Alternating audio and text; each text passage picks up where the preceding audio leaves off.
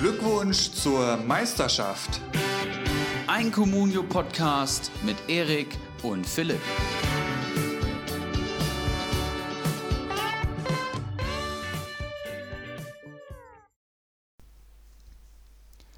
Wer hätte vor wenigen Wochen noch gedacht, dass Dortmund mal Paris schlagen wird, Leipzig in London bei den Tottenham Hotspurs siegen wird, der Big City Club und zukünftige Meisterschaftskandidat Berlin von Köln im eigenen Stadion 0 zu 5 verprügelt wird und das nach dem 23. Spieltag. Achtung, Union Berlin vor Eintracht Frankfurt in der Tabelle stehen wird. Das und noch viel mehr gilt es heute zu besprechen. Ericsson, mein Guter. Abgesehen von dieser, ich denke doch sehr schmerzhaften Niederlage gestern Abend, wie lief das Comunio-Wochenende? Moin Moin, auch von meiner Seite. Das hast du natürlich treffend zusammengefasst. Ähm, alles in allem lief alles beschissen. Sowohl bei Comunio war mein Spieltag echt dürftig. Ich habe mein Pokalduell verloren. Die Eintracht ist bitter untergegangen. Einziger Wermutstropfen am Donnerstag das 4-1 gegen Salzburg. Ansonsten wenig Positives von meiner Seite zu berichten. Wie lief es bei dir? Ja, ähnlich bescheiden tatsächlich. Ähm, ich glaube, ich bin Vorletzter geworden. Moment, das muss ich mal kurz gucken. Ja, tatsächlich Vorletzter mit 15 Punkten. Ähm, da bringt mir halt der Mannschaftswert da unten drin auch nichts, wenn so ein Herr Wanner dann irgendwie den Vogel abschießt und 62 Punkte holt. Wahnsinn. Ähm, das hat er sich natürlich jetzt wieder ein ordentliches Polster aufgebaut. Da schauen wir dann nachher nochmal genauer drauf. Ja, ähm, alles in allem ein bescheidenes Wochenende. Meine Bayern haben Gott sei Dank gewonnen. Die mhm. haben dank äh, Herrn Lewandowski dann doch noch die drei Punkte geholt. Stand ja auch alles gar nicht so äh, sicher. Ähm, aber auch da gucken wir gleich noch drauf. Wie immer, kleiner Aufruf auf unsere Facebook-Gruppe. Kommt da gerne rein. Nach wie vor ähm, sehr interessante Beiträge. Unter anderem waren jetzt auch wieder einige Spielervergleiche, die sich da gewünscht worden sind. Ähm, die werden wir auch besprechen. Einen davon haben wir uns etwas genauer angeguckt und Zahlen, Daten, Fakten rausgeschrieben. Die anderen werden wir nachher ja, einfach ähm, nach dem Bauchgefühl entscheiden, wen wir da jetzt am aktuellen äh, Zeitpunkt holen würden. Mehr dazu später. Ich würde sagen, wir schauen dann erstmal wieder, was so an diesem vergangenen Bundesligaspieltag passiert ist. Genau. Vielleicht hier noch ein kleiner Aufruf vorweg. Wir haben uns heute wieder mal eine kleine Analyse überlegt, da wir ja nicht nur Spieltagsbesprechungen machen wollen und der Gast, ähm, den wir eigentlich geplant hatten, heute dann doch nicht konnte, ähm, haben wir uns mal einfach mal angeschaut, wer diese Rückrunde besonders gut punktet. Also von Spieltag 18 an, wer hat da die meisten Punkte geholt und da sind einige interessante Namen aufgetaucht und eben einige Namen gar nicht aufgetaucht. Das werden wir nach der Spieltagsanalyse und einem Blick in unsere Ligen dann ähm, ja, hier mal ein bisschen analysieren. Aber wir starten mit Spieltag 23 der Fußball-Bundesliga. Bayern gegen Paderborn am Freitagabend, Philipp. Was war da los? Ja, ähm, also wir zwei haben ja zusammen die Konferenz geguckt und dementsprechend hatten wir dann am Samstag auch schon mal kurz über das Bayern-Spiel gesprochen. Ähm, ich glaube einfach, so ein Spiel entsteht, wenn die eine Mannschaft ja, lästig ist es jetzt vielleicht nicht unbedingt, wenn du dann Freitagabends im Flutlicht gegen Paderborn spielst, aber ja, der Fokus ist dann doch, glaube ich, eher auf, äh, oh Gott, ich darf mich auf keinen Fall verletzen und äh, bringen wir das jetzt auch noch hinter uns und die drei Punkte lassen wir schön hier, denn heute Abend, am Dienstagabend, steht ja dann doch ein etwas wichtigeres Spiel dann auf dem Plan. Und für die andere Mannschaft ist es halt das Spiel des Jahres. Ähm, ich glaube, wenn Paderborn aufsteigt oder in andere Mannschaften, dann ähm, sind da in den Gedanken der Spielern, sage ich mal, als erstes geil, wir fahren in die Allianz Arena, geil, wir fahren in den Signal Iduna Park. Das sind halt die Spiele, da freut man sich dann doch am meisten drauf, denke ich. Dementsprechend wirfst du da natürlich alles in die Waagschale und so endet dann so ein Spiel auch mal 3-2. Ähm, ja, Bayern klar besser, Lewandowski die ähm, Lebensversicherung nach wie vor, wie auch schon in der Hin Hinrunde. Und ja, der war ja auch, glaube ich, von mir so angekündigt. Genau, Lewandowski. Ähm, gut, das war jetzt auch nicht so schwer, den da dann gegen Paderborn zum Man of the Match zu küren. Ähm, Sola und Hernandez hatte ich noch angekündigt. Sola vier Punkte sehe ich gerade, das hätte ich gar nicht gedacht. Hernandez nur einen, haben mir, ja, Hernandez hat mich auch noch nicht so überzeugt, muss ich sagen, für die ganze Kohle, die der äh, gekostet hat. Sola, ja, gegen Paderborn muss man mal äh, das so ein bisschen in Anführungszeichen setzen, hatte jetzt auch ein paar Dinge dabei, ähm, wo ich sage, ja, das könnte gegen andere Gegner dann schon anders aussehen. Neuer minus zwei, auf der anderen Seite Zingerle plus fünf, mhm. der ein ganz starkes Spiel gemacht hat. Ähm, ja, wie hast du das Spiel gesehen? Ja, ähm, Freitagabend im Sportlerheim vor allem, nach einer intensiven Trainingseinheit mit einem schönen schönen Runde Fußballtennis, habe ich lange nicht gespielt gehabt. Sehr, sehr spannend. Ähm, und dann ähm, ja, haben wir das Spiel geguckt und Paderborn hat es natürlich mutig gemacht. Ich hatte auch angekündigt, dass der SC Paderborn in München mutig auftreten wird und genau das haben sie auch getan.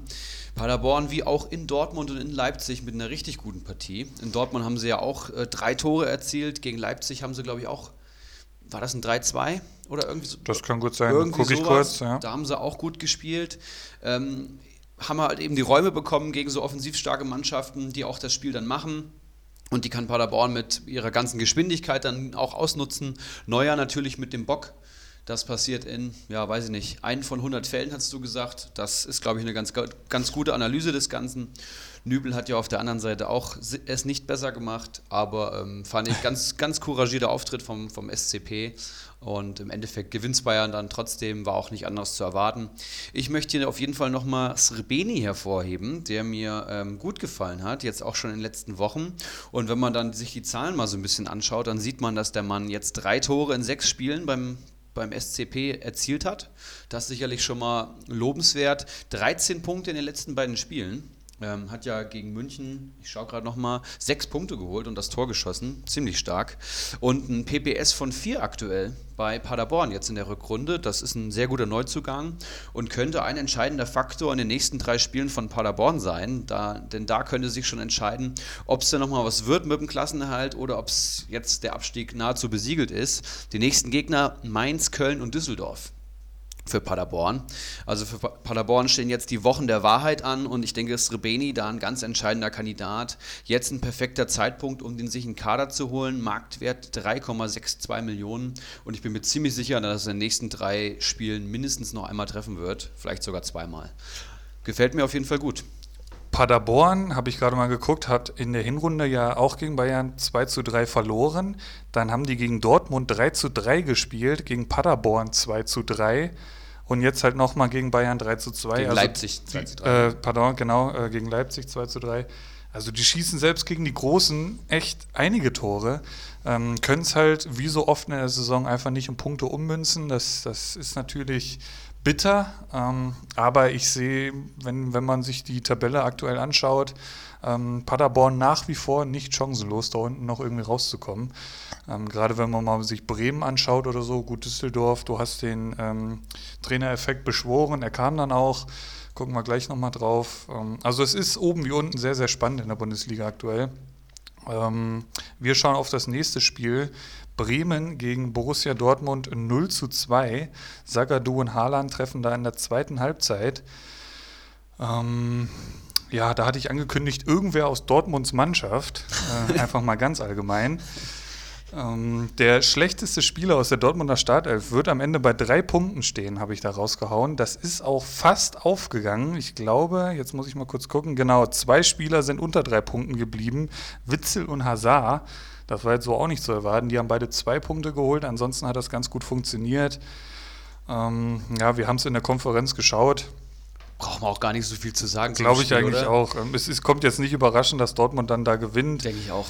Ähm, die Tore, ja, waren letztendlich verdient.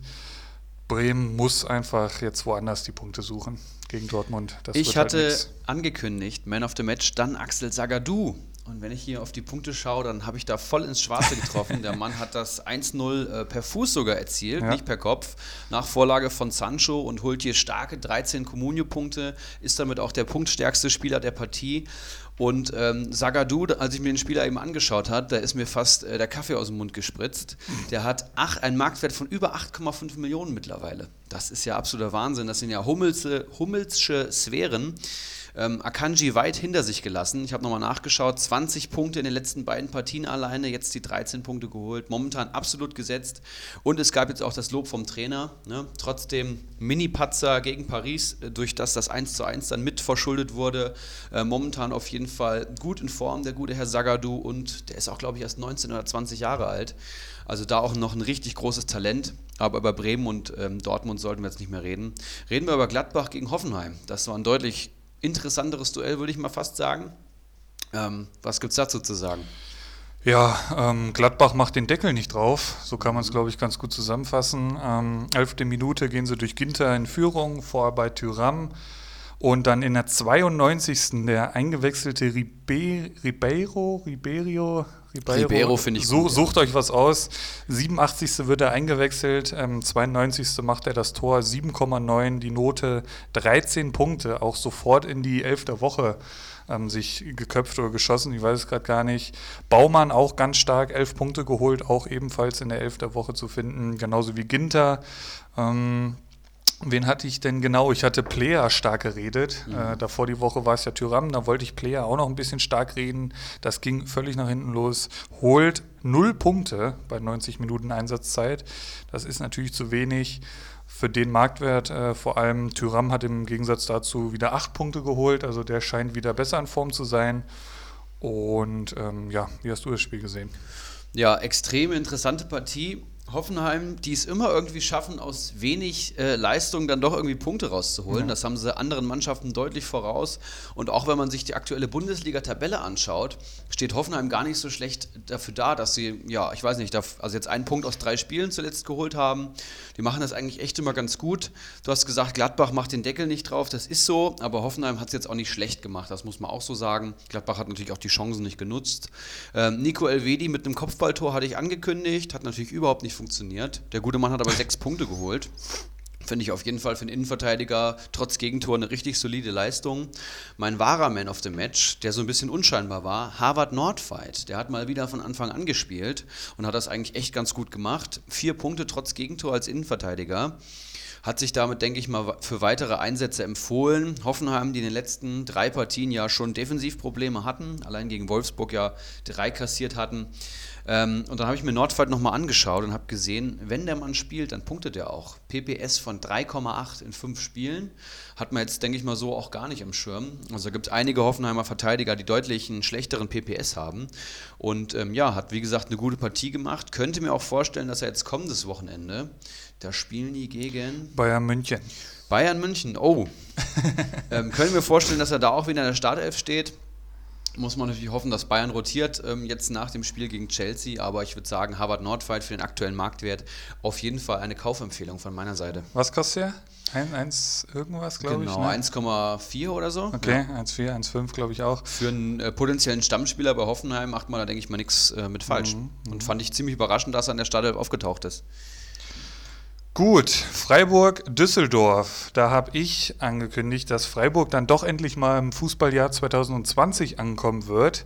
Das war natürlich völliger Quatsch, denn du hattest den Rösler-Effekt natürlich äh, beschworen und dagegen kam ich dann doch nicht an. Düsseldorf gewinnt in Freiburg, was, wie schon hier oft erwähnt, gar nicht so einfach ist.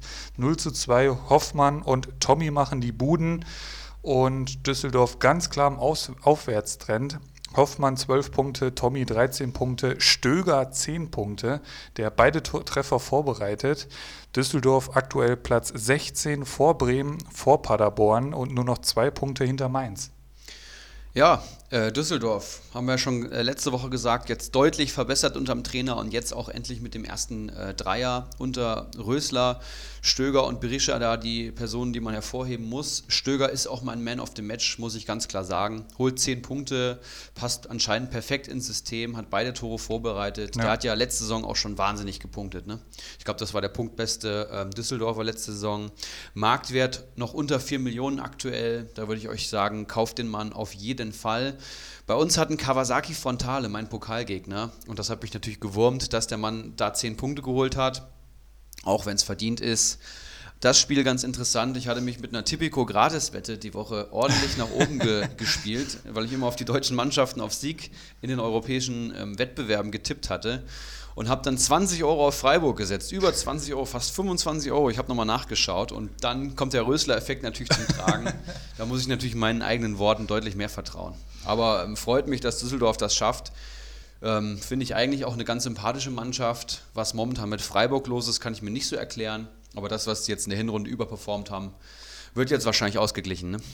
Stöger halt auch echt krass, ne? Der kommt von einem Kreuzbandriss, glaube ich, hatte ja. der, ne? Und dann kommt er, der hat jetzt, weiß ich nicht, äh, zur Rückrunde war er dann komplett schon wieder fit oder kurz danach zumindest war er wieder einsatzfähig und liefert auch Communio-technisch sofort wieder ab, ja, was er Wahnsinn. ja auch schon äh, vergangene Saison gezeigt hat. Also das ist wirklich, ähm, den kann man nur jedem Communio-Manager da ans Herz legen und Gratulation an alle, die ihn schon im Kader haben, beispielsweise Kawasaki. Das nächste Spiel, da lag ich dann schon ein bisschen besser mit meinem Tipp, denn ich hatte einen Sieg meiner Kölner vorausgesagt. Und meiner Kölner ist vielleicht ein bisschen hochgegriffen. Ich sympathisiere mit diesem Verein, so nennen wir es mal so. Wer nicht, wer nicht. 0 zu 5 hauen die Hertha BSC aus dem Stadion. Ähm, perfekt zur Karnevalszeit. Mhm ähm, kommen die mit einem 0 zu 5 daher am Rosenmontag. 18 Punkte Keins, 17 Punkte Cordoba, 12 Punkte Marc Uth, der von mir angekündigt wurde. Jetzt muss ich mal kurz gucken, was habe ich da überhaupt so alles ähm, vom Stapel gelassen. Uth wird die Berliner vor große Probleme stellen und mit zwei direkten Torbeteiligungen großen Anteil am Kölner Auswärtserfolg haben. So hatte ich den Mann angekündigt. Er wurde natürlich nicht Man of the Match. Ähm, da, das werden wahrscheinlich Cordoba und Keins unter sich ausmachen, aber generell eine ganz starke Leistung von den Kölnern. Und da zeigt die Tendenz auch ganz klar nach oben. Die sind mittlerweile 13. War ja. so in, in langen Teilen der Hinrunde auch nicht zu erwarten. Und ähm, ja, Rösel-Effekt hatten wir schon besprochen. Der Gießdoll-Effekt, damit ging alles los und der hält auch noch nach wie vor an. Auch hier prophezeit, äh, wir machen als Nischen-Podcast die Mannschaften schon ziemlich stark, muss ich sagen. Ich hatte hier auch einen Kölner Sieg prognostiziert, hatte gesagt, äh, Jakobs trifft das Tor, hat im Endeffekt nur eine Torvorlage geliefert. Aber 5-0 in Berlin, das ist wirklich sowohl für Hertha als auch für Köln sind das deutliche Ausrufezeichen in jeweils die andere Richtung. Mein Man of the Match ist Marc Uth. Ich dachte, du nimmst Keins oder Cordoba und damit wir uns nicht doppeln, den möchte ich hier nochmal loben. Den hatte ich vor zwei Wochen schon mal gelobt. Hat jetzt drei Tore in den letzten vier Spielen erzielt. Und jetzt, Achtung, 40 Punkte in den letzten fünf Spielen geholt. Krass. Und das bei Köln, wenn man sich überlegt, was der Mann bei Schalke in der Hinrunde abgeliefert hat und jetzt bei Köln in der Rückrunde. Ein völlig anderer Spieler eigentlich. PPS von acht Punkten aktuell in der Rückrunde und damit Boah. einer der Top 10 Spieler der Rückrunde. Kommen wir später noch drauf. Marktwert von 8,75 Millionen Finde ich dann schon wieder schwierig zu empfehlen, aber wenn, wenn er ansatzweise so weiterpunktet, ja, dann müsst ihr euch den kaufen. Aber Achtung, nächstes Spiel darf er nicht spielen. Es ist nämlich vertraglich zugesichert, dass er gegen seinen Ex-Club Schalke nicht spielen darf. Das ist vielleicht auch für Comunio-Manager interessant. Das heißt, Köln äh, jetzt am Wochenende gegen Schalke ohne Uth. Der ist sicherlich jetzt nicht so einfach zu kompensieren. Der spielt ja so ein bisschen hinter den Spitzen um, um Cordoba rum. Da wird spannend sein, wer den guten Mann dann ersetzt. Aber ähm, Köln, Wahnsinn, ne? Also Unterschied wie Tag und Nacht. Ich weiß nicht, was Gistol mit der Truppe da gemacht hat, aber ähm, ja, die ganzen jungen Wilden, die da reingeworfen sind, die performen Woche für Woche und die rollen richtig in der Bundesliga los. Du hast gesagt 13. Die werden bestimmt noch ein paar Plätze klettern, ich bin mir ja. ziemlich sicher. Man muss halt auch über Berlin reden, ne? Also ja, das ist, Fall. die müssen halt echt aufpassen, da nicht unten reinzurücken. Die stehen im Moment bei 26 Punkten, dahinter Mainz 22, Düsseldorf 20. Und wenn ich die drei jetzt mal so in eine Schale werfen würde, Düsseldorf ist davon am besten drauf. Ja. Mainz hat vom Kader her auch noch unheimliches Potenzial. Die haben auch schon richtig, richtig geile Spiele abgeliefert diese Saison. Im Moment klappt es jetzt wieder nicht so. Ähm, aber Berlin musste halt echt aufpassen durch diesen ganzen, dieses ganze Klinsmann-Theater. Da hast du jetzt auf einmal den Nuri da sitzen, ja. der so gar nicht so irgendwie dahin passt. Ähm, man erinnert sich, der war ja in Bremen, kam da aus der Jugend, glaube ich, oder genau, hat er war da, glaube ich, zweite Mannschaft U23 genau. Oder sowas, ja.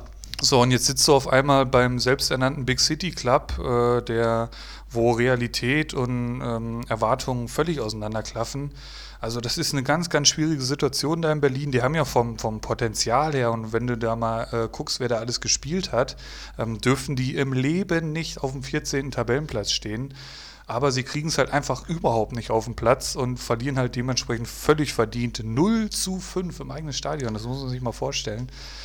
Naja. Und ich muss noch mal sagen, aus, auch aus Managerperspektive ist das so Also ich weiß nicht, wie viele Fehlentscheidungen da in Kette getroffen wurden. Ja. Nuri, hast du schon gesagt, bei Bremen hat er dann ja auch ab einem gewissen Zeitpunkt gar nicht mehr funktioniert. Bei Ingolstadt hat es überhaupt nicht geklappt.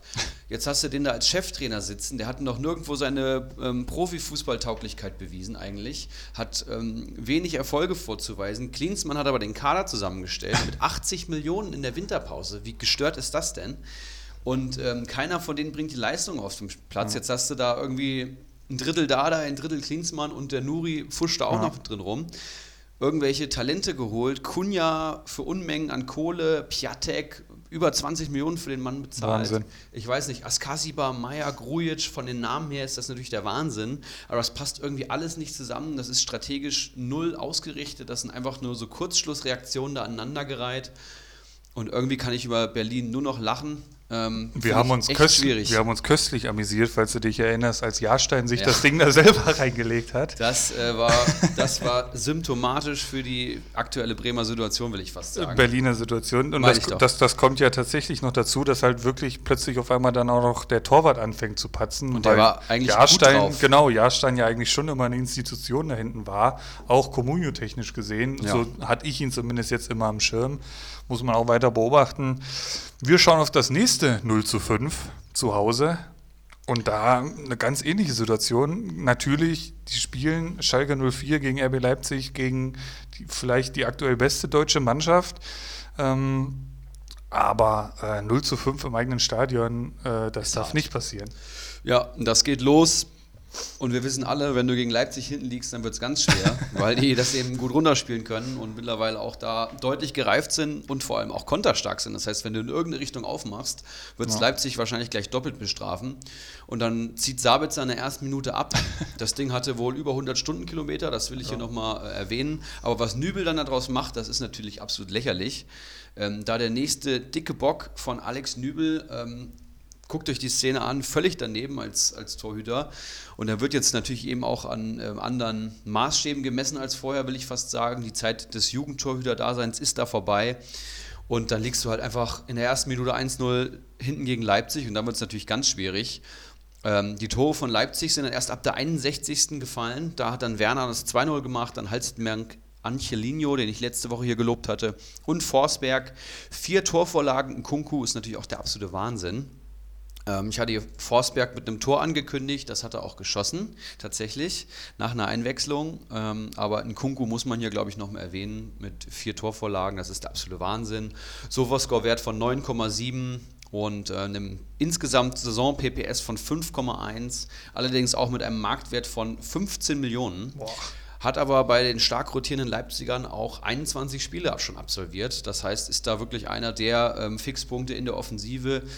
Ähm, aus Preis-Leistungssicht gibt es, glaube ich, noch bessere Mittelfeldspieler so, weil er halt 15 Millionen kostet. Aber wenn man die Kohle hat, und das ist ja in der jetzigen Saisonphase, möchtest du ja einfach einen möglichst starken Kader haben, da willst du ja nicht mehr langfristig investieren, ähm, dann würde ich den Mann irgendwie den Kader holen. Ne? Bei uns hat ein Bakadi Diakite, der ja auch diesen Spieltag wieder ordentlich rasiert hat. Wow. Ja, ich hatte angekündigt, dass ein Kunku dem Armin Harid auf der anderen Seite mal zeigen wird, wo der Frosch die Locken hat, um das zu zitieren. Und das hat er dann auch gemacht. Oh ja. Ähm, Harid generell ja ganz Schalke im Moment oder vielleicht ähnlich wie Freiburg ähm, noch gar nicht so wirklich im Fußballjahr angekommen, habe ich so ein bisschen das Gefühl. Das funktioniert alles im Moment gar nicht so wie sich das Herr Wagner, glaube ich, vorstellt oder wie es auch lange Teile in der Hinrunde lief. Ähm, auf Schalker Seite, finde ich, kann man ruhig Mascarell noch mal ein bisschen hervorheben, der fünf Comunio-Punkte holt mhm. und damit mit Abstand bester ähm, Schalker damit ist. Die meisten holen Minuspunkte, Nübel minus sechs, äh, Kenny minus fünf. Das sind natürlich alles Zahlen, die willst du als Comunio-Manager überhaupt nicht sehen. Auf Leipziger Seite dagegen, die holen 95 Gesamtpunkte. Gut, das ist bei einem 5-0 jetzt auch nicht so verwunderlich. Ähm, Kunku 12, Werner 11, Sabitzer 12, Halstenberg 13, Angelino 12, der mir sehr, sehr gut gefällt. Gulaschmann hinten drin, der sechs Punkte dann holt und das Nötige auch noch festhält.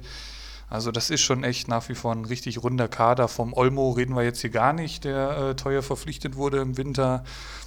Ja, also schauen wir mal, wie das so weitergeht da in Leipzig. Ja, Nächstes Spiel. Ja, oder hast du noch was? Ja, man hätte jetzt nochmal über Schalke reden können, die ja jetzt momentan auch einfach nicht gut drauf sind und, und auch nicht die Ergebnisse erzielen. Vor allem die defensive Stabilität finde ich momentan ist weniger gegeben, zumindest als in der Hinrunde und ähm, schießen gerade auch einfach keine Tore. Gregoritsch, das letzte Mal gegen Gladbach getroffen, hat War jetzt irgendwie nix. auch gar nicht gezündet. Jetzt steht da schon wieder Matondo in der Startelf, ja. von dem ich persönlich auch nicht der größte Fan bin.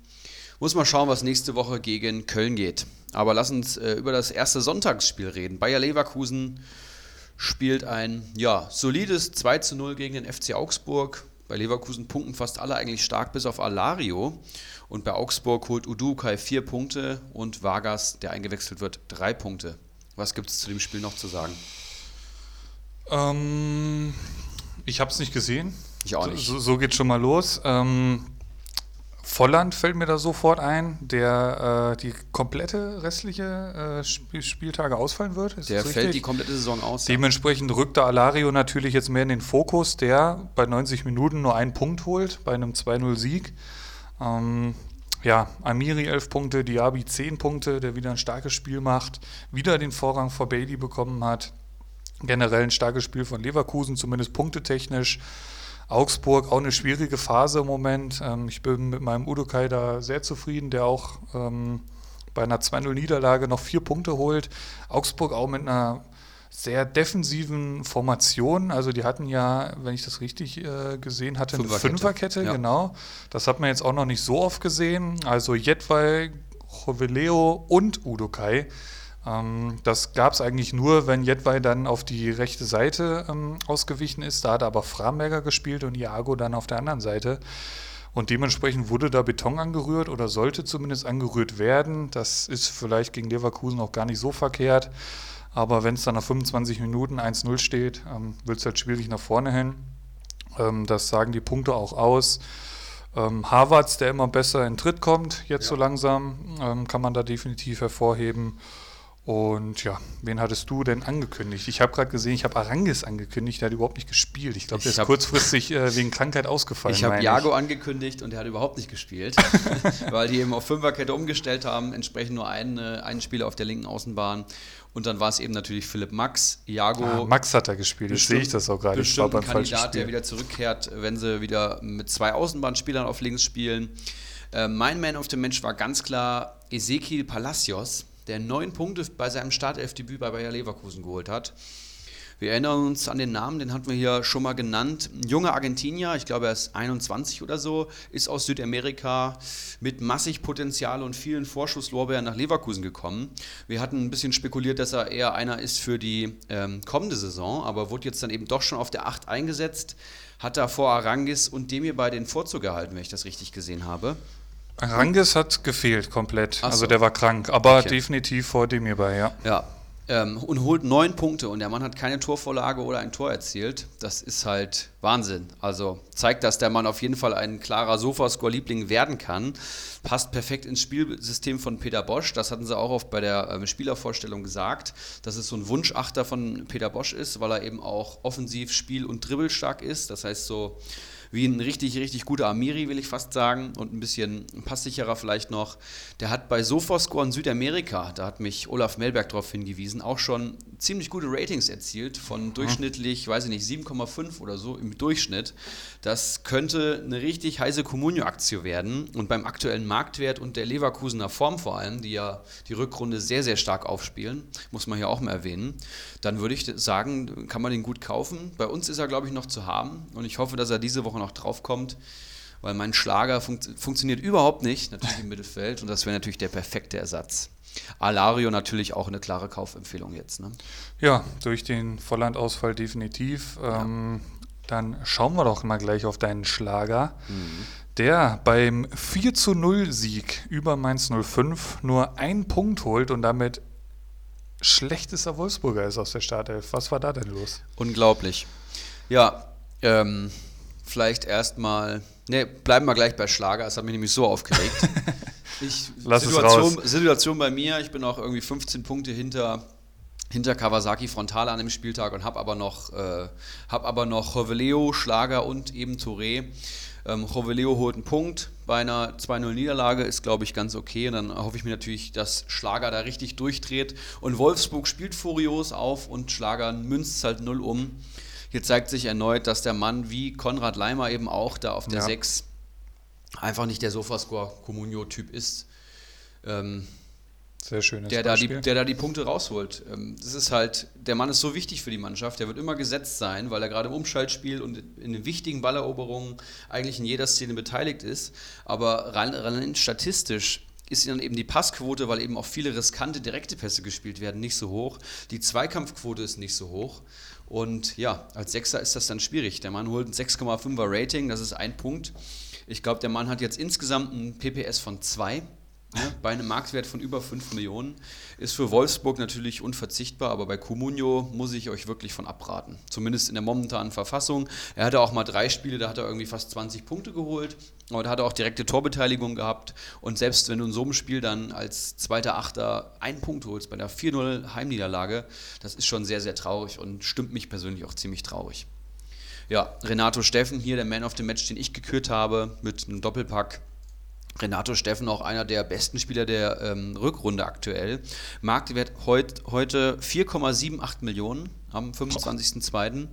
Das ist jetzt für Steffen, glaube ich, schon recht teuer, so vom Bauchgefühl, aber der Mann hat eben auch schon 46 Comunio-Punkte jetzt in der Rückrunde geholt. In ähm, sechs Spielen macht den Rückrunden-PPS von 7,67 und ähm, die haben ja in einem 4-4-2 gespielt und er hat praktisch die Doppel-8 mit Schlager gebildet. Ist Ja. praktisch, nee, Gerhard hat auf der 8 gespielt, Genau, Entschuldigung. Ähm, der hat auf der Außenbahn gespielt. Ähm, Gerhard, der hat ja auch genetzt, holt 11 Punkte. Ich denke, dass Arnold klar wieder reinrücken wird. Ist dann die Frage, ob sie zu einem 4-4, äh, 4-3-3 zurückkehren oder bei einem 4-4-2 bleiben. Aber Renato Steffen wird da ganz sicher seinen Platz behalten. Was man definitiv generell sagen kann, ist, dass Wolfsburg äh, das Tore-Schießen für sich entdeckt hat, weil das war in der Hinrunde auch noch nicht so der Fall. Die haben, ich habe gerade mal nachgeschaut, in den letzten vier Spielen zwölf Tore geschossen. Wow. Das ist schon echt nicht schlecht. Ich finde dieses 4-4-2, was du gerade angesprochen hast, auch ziemlich geil. Das sieht man ja auch nicht mehr so oft. Und Stimmt, dann ja. einen, einen Ginczek da vorne drin und einen Weghorst. Also da gibt es definitiv schlechtere Optionen. Und ähm, ja, von mir angekündigt war Mateta, das hat auch überhaupt nicht funktioniert. Mainz, ich habe das Spiel nicht gesehen, muss ich auch ganz ehrlich dazu sagen. Ähm, Wolfsburg gegen Mainz ist das jetzt nicht so die Anziehungskraft, Nee. dass man sich dann sonntags äh, um 18 Uhr dann dieses Spiel sich noch reindrückt. Aber ähm, ich habe es gesagt, Wolfsburg steht im Moment für viele Tore. Also vielleicht werde ich mir die dann doch mal anschauen, wenn die mal wieder sonntags spielen, was ja äh, bestimmt noch mal vorkommen wird durch äh, die Euroleague. Und ja, Wolfsburg damit im Moment Platz 7, punktgleich mit Hoffenheim, so ein bisschen in Lauerstellung äh, hinter Schalke, die im Moment auf Platz 6 stehen. Ich habe hier noch eine Kaufempfehlung anzukündigen, denn auch Paulo Ottavio hat als Linksverteidiger angefangen. Der kam damals für knapp eine Million vom FC Ingolstadt und hat jetzt seinen ähm, Startelf-Einsatz Number One, wenn ich das richtig gesehen habe, verb verbucht. Roussillon, der gar nicht an die, letzt, äh, die, die Form der letzten Saison anknüpfen konnte, hat er jetzt da praktisch ähm, drängt zumindest in diesem Spiel und holt satte acht Punkte als Linksverteidiger. Ja. Das ist ziemlich, ziemlich stark. Die spielen jetzt in, äh, bei den Eisernen in Union in Berlin. Ähm, ja, den kann man sich auch sehr, sehr gut holen. Aktueller Marktwert 860.000 und wenn er auch nur ansatzweise vielleicht jedes zweite Spiel spielen sollte, was ich nicht glaube, ich glaube, der wird jetzt klarer Stammspieler werden, dann ist das ein richtiger Schnapper und den solltet ihr euch definitiv holen. Paulo Ottavio. Roussillon, eine Oberschenkelzerrung steht hier bei Liga Insider. Und der ist auch nach wie vor noch verletzt anscheinend, also durchaus eine Option für kommendes Wochenende. Ja, und damit ähm, sollte man meinen, ist der Spieltag beendet, aber nein, es gab noch ein Montagsspiel. ja. Ähm, hätte der Ericsson wahrscheinlich darauf verzichten können, ne? jetzt so im Nachhinein. Vollkommen. Aber äh, die Eintracht musste dann am Montagabend nochmal ran. Äh, ohne Fans, zumindest ohne Ultras. Ähm, hatte das Auswirkungen auf das Spiel? Starten wir vielleicht mal so. Ähm, ich würde sagen, ja. Glaube ich Zumal- nämlich auch, Zumal ja. erstmal für den neutralen Zuschauer sieht völlig abgespaced aus, die Commerzbank Arena ohne Fans. Völlig verrückt. Und auf der anderen Seite, gerade wenn du dann 2-0 hinten liegst, dann nochmal diese Welle loszutreten. Gerade nach, halt- dem, gerade nach dem Anschlusstreffer Richtig, vor allem. Da sind halt die Fans dann schon wichtig, weil Ja. du dann, du, wenn du dann eine Grätsche erfolgreich durchziehst, dann wirst du halt abgefeiert. Dann Ja. wird es halt laut so, ne? Und das hast dann schon gemerkt, dass das eben nicht so der Fall war. Und dann hatte ich auch das Gefühl, dass die Mannschaft nicht mehr so angetrieben worden ist, um jetzt das 2 zu 2 noch zu erzielen. Dazu muss ich sagen, dass ich gar nicht so viel von dem Spiel gesehen habe. Ich habe es mehr oder weniger noch nebenbei geschaut und als dann das 1-0 gefallen ist, fand ich es noch uninteressanter. Aber Slapstick, das Tor, Ja. das war ja lächerlich. Bitter. Also ganz ehrlich, beide Tore ziemlich kurios, aber das erste, das, das war schon ziemlich dünn. Ja, in der Hinrunde hat uns Union gelegen, jetzt war es nix. Fand, war wirklich ein schlechtes Spiel. Frankfurt immer mit Licht und Schatten jetzt die Rückrunde. Null Konstanz, also davor das starke 4-1 gegen Salzburg. Ähm, dann gab es aber so Auftritte wie gegen Düsseldorf oder jetzt auch gegen Union Berlin. Da fragst du dich, was machen die da? Ne? Gegen Dortmund, das war natürlich gar nichts. Dann andere Spiele, die gewinnst du dann irgendwie, weil Chandler auf einmal einen Doppelpack schnürt. Also es ist momentan alles so ein bisschen wild bei der Eintracht. Auf jeden Fall nicht langweilig, das kann man hier schon mal so konstatieren. Wie gesagt, ich habe nicht so viel von dem Spiel gesehen, kann da jetzt auch gar nicht so viel zu sagen. Positiv, positiv zu erwähnen auf jeden Fall Andersson, der mal wieder genetzt hat. Der hat ja auch lange nicht getroffen für Union Berlin. Glückwunsch in die Richtung. Bei der SGE hat Durm auf rechts gespielt. Den fand ich wirklich erbärmlich und war schwer enttäuscht. Erstens mal, weil mein Touré, den ich für teure 5 Millionen verpflichtet hatte, nicht gespielt hat. Das war natürlich schon mal sehr enttäuschend und ist natürlich ein Schlag ins Gesicht für jeden Communio-Manager. Kenne ich mit der Personalie. Ja, obwohl Touré natürlich der defensiv deutlich stärkere Verteidiger ist und Touré und Chandler hat eigentlich gut funktioniert in den letzten Wochen, bis auf das Dortmund-Spiel, will ich fast sagen. Das ist dem Hütter scheißegal, sag ich Das dir. nervt mich so. Und dann spielt ein Durm, der, weiß ich nicht, dritter Rechtsverteidiger ist, den wir im Kader haben und macht auch wirklich ein schlechtes Spiel. Auch äh, schlechtester Spieler bei Comunio mit minus zwei Punkten und einem Rating von 6,0. Das ist schon, das ist schon schwach. Das gibt natürlich mir jetzt Hoffnung, dass dann Touré vielleicht ähm, am kommenden Wochenende wieder spielt, aber vielleicht spielt er auch nur in der Europa League. Das ist halt schwierig. Da wird gewürfelt. Ja. Anders kann ich es mir nicht erklären, wie, Ich- wie der da aufstellt teilweise. Konstanz ist da auch momentan nicht zu finden im Kader. Der Kader ist halt relativ breit und du hast eben auch für viele Positionen viele Spieler, aber das macht es uns Communio-Manager natürlich ganz, ganz schwierig, da was rauszufinden. Du hast ständige Duelle. Jetzt Ja. kam sogar ein Silva nur von der Bank, auf einmal steht der Paciencia mal wieder in der Startelf. Ein Kamada spielt, Gacinovic hatte ich angekündigt, hat gar nicht gespielt. Alles Vogelwild, will ich sagen. Ja, aber ähm, wirklich kein gutes Spiel und das kann eigentlich nur besser werden. Kamada, den ich letzte Woche hier stark geredet habe, ähm, hat dann in der Euroleague richtig aufgedreht. Mhm. Ne? Und äh, jetzt gehörte er auch zu den Besseren mit vier Punkten. Seine Vorteile gegenüber Gacinovic? Oder nehmen die sich beide gar nicht viel? Oder kann man die gar nicht vergleichen? Doch, also es sind ja beides klassische Zehner, will ich fast sagen. Ja. Ähm, Gacinovic hat vor allem in der Entscheidungsfindung Probleme. Das ist halt so seine größte Schwachstelle. Der macht eigentlich auch recht viel gut, ist schnell, ist dribbelstark, aber entscheidet sich einfach in 90% der Fälle für die falsche Entscheidung. Also spielt den Pass, wenn er schießen muss und schießt, wenn er passen muss. Ein Kamada finde ich deutlich verspielter, aber hat natürlich nochmal eine ganze Ecke mehr Technik und jetzt hat er in der Europa League auch schon seine Torgefahr bewiesen. Wenn der noch so ein bisschen mehr Torgefahr entwickelt, ist Kamada auch einfach klar vor Gacinovic zu sehen. Kamada hat in der Hinrunde halt viel richtig gemacht, aber war wenig effizient und wenn er das jetzt noch steigert, dann wird er Gacinovic auch wieder verdrängen. Der eigentlich aber auch eine gute Rückrunde bis jetzt gespielt hat, das kann man ja auch nochmal so sagen. Vielleicht auch nochmal eine Option wieder mit, ähm, mit einem Stürmer und beiden hinter, hinter Silva zum Beispiel. Ja. Ja, wie ist denn die Lage bei Dost? Weißt du da was? Äh, fällt gegen Union Berlin aus, ist jetzt hier die letzte Meldung, die es bei Liga Insider gab. ja. Hat jetzt auch nicht wirklich viel gespielt bisher die Rückrunde, Nee, oder? nee, scheint er auch gar nicht so fit zu sein. Also immer wieder kleinere Wehwehchen, die, ich- die ihn da ausbremsen. 30 Jahre alt, der Mann. Auf der anderen Seite muss ich sagen, dass ein Silva ja eh der Stürmer ist, den ich persönlich ja favorisiere und der kam jetzt auch wieder sehr gut in Tritt. Das heißt, ich würde mir auch wünschen, dass der André Silva weiter vorne drin bleibt. Dann vielleicht Paciencia von der Bank und von mir aus muss ein Dost auch gar nicht spielen. Sehe ich genauso. Ich sehe halt Paciencia weiter vorne. Der Mann braucht einfach mal ein paar Spiele hintereinander, die er auch wirklich mal ran darf, finde ich. Ähm, ich. Also ich sehe da nach wie vor sehr, sehr großes Potenzial. Habe mich gewundert, dass er verlängert hat. Ja, ähm, jetzt vor ein, zwei Wochen, ähm, weil ich kann mir vorstellen, dass der jetzt, äh, also der saß ja hinter der Büffelherde immer in Lauerstellung, jetzt sind sie alle weg und jetzt sitzt er doch wieder nur auf der Bank. Ja, ja, ist eine Leistungsgesellschaft, ne? Im Profisport. Das ist manchmal gar nicht so einfach alles. gut, dann kannst du aber auch nicht erklären, warum der Durm auf einmal vorm Touré da in der Startelf steht. Aber der Herr Hütter. Vielleicht ist es ja wirklich so, wie du es gesagt hast. und Hütter der- knows. Und ja? er hat irgendwie ein starkes Fable für Würfel und hat da ein Mhm. ganz tolles Würfelset geschenkt bekommen und ja. Das Es nutzt wird ja auch viel, viel und gerne Appleboy da getrunken in Frankfurter Gegend. Wer Ja. weiß, was da schon alles hinter den Kulissen stattfand. Wir sind durch mit dem Spieltag Ja. und schauen in Liga 1. Was ist passiert? Was ist passiert? Ähm, zuallererst muss man erstmal sagen, am Gesamtspielstand hat sich gar nicht so viel getan, aber es gab eben doch ein paar Communio-Manager, die richtig gerockt haben. Zuallererst mal der jede Woche erwähnte Bakadi Diakite, ähm, der ich, wie viel? 74 Punkte holt. Nabri 15, Nkunku 12, Hinteregger, ach nee, der hat nur einen, Angelino 12 und Halzenberg 13. Wenn beide Leipziger, wenn alle drei deine Leipziger treffen, der, der Mann nennt sich ja selber ein Anti-Leipziger, das bewahrheitet sich hier gar nicht. Ähm, erst die Tendenzen zu Bayern und jetzt zu Leipzig, ähm, aber schießt natürlich einen Vogel komplett ab. Müssen wir auch gar nicht so viel drüber reden. Klarer Krass, Meister. krass, krass halt, ähm, oder bitter, da wäre noch viel mehr drin gewesen, weil der hat Hector aufgestellt auf, auf ähm, meinen hat, Tipp ne? hin, der sich beim Aufwärmen verletzt und die gewinnen 5-0. Also da sind auch nochmal wertvolle Punkte äh, flöten gegangen.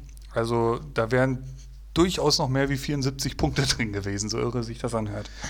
Dann zweiter Platz Havanna, der sich ja mit dir im Abstiegskampf befindet. Ja, Und so da eine haben wir- Scheiße. Sagen wir jetzt eigentlich seit drei Wochen, dass der Mann hier wieder unten reinrutschen wird, weil der Kader einfach nicht gut genug ist.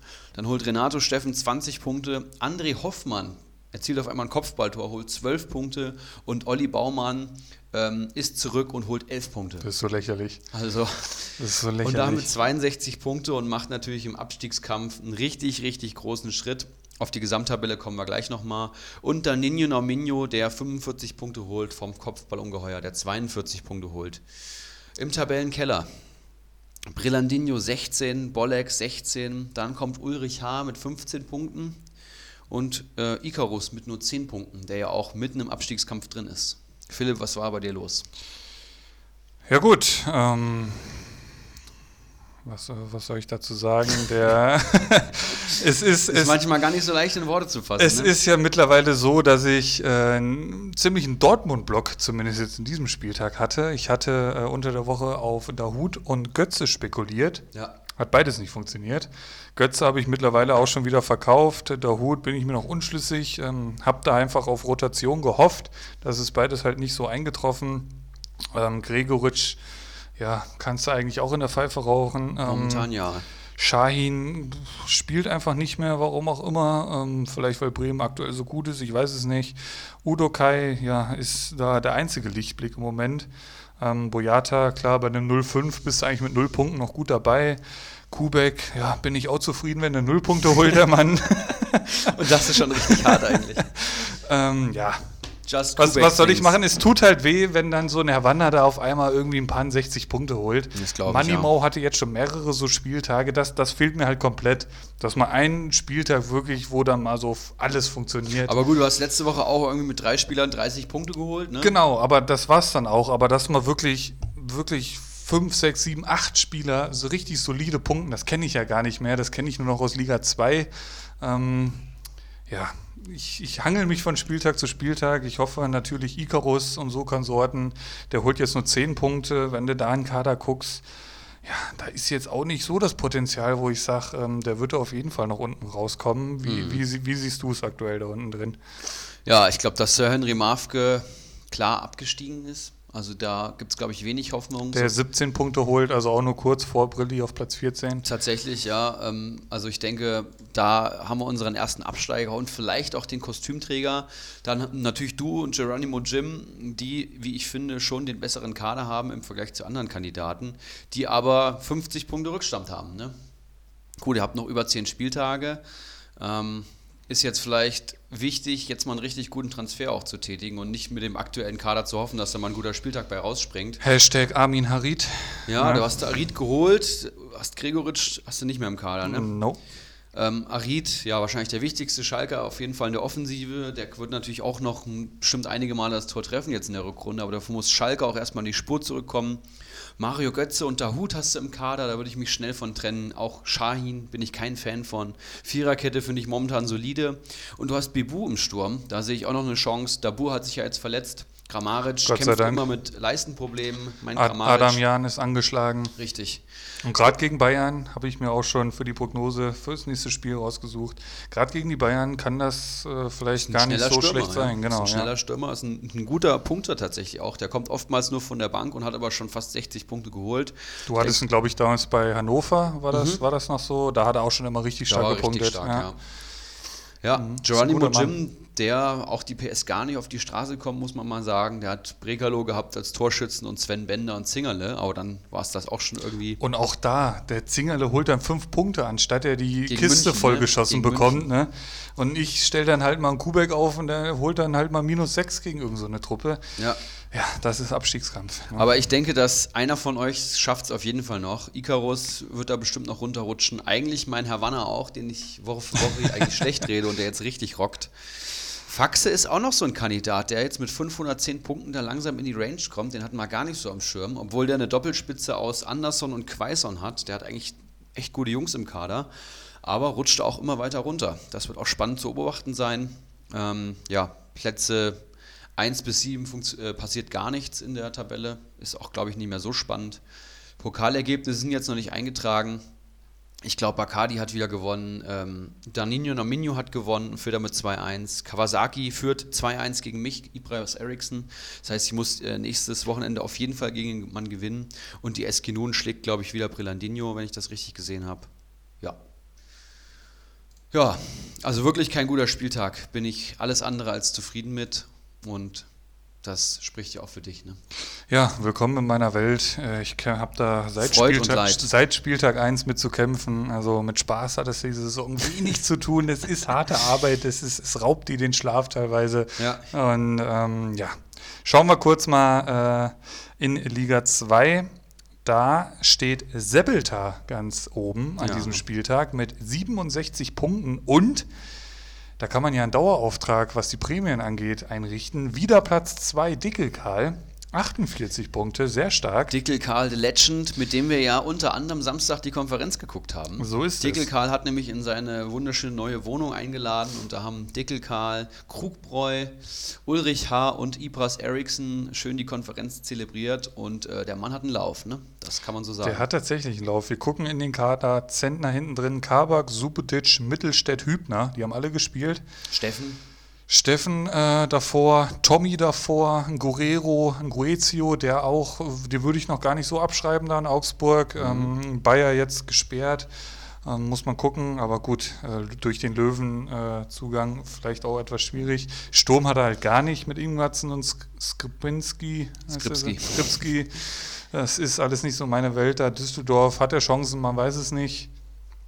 Deine Meinung? ja, schwierig, ne? Also Tommy da sicherlich momentan absolut gesetzt auf der Außenbahn und dann Ja. sehe ich andere auch noch besser als ihn. Aber vielleicht mal ein Mann von der Bank auf jeden Fall. Das kann schon, kann schon sein. Er lebt auf jeden Fall aktuell durch seine Verteidigung im Mittelfeld, der Dickelkai. Platz 3, Olaf Melberg, 34 Punkte. Ja. Auch der, ähm, jemand, der ein guter Manager ist, auf jeden Fall, der ähm, ja mal einen guten Spieltag hat und dann wieder einen sehr schlechten.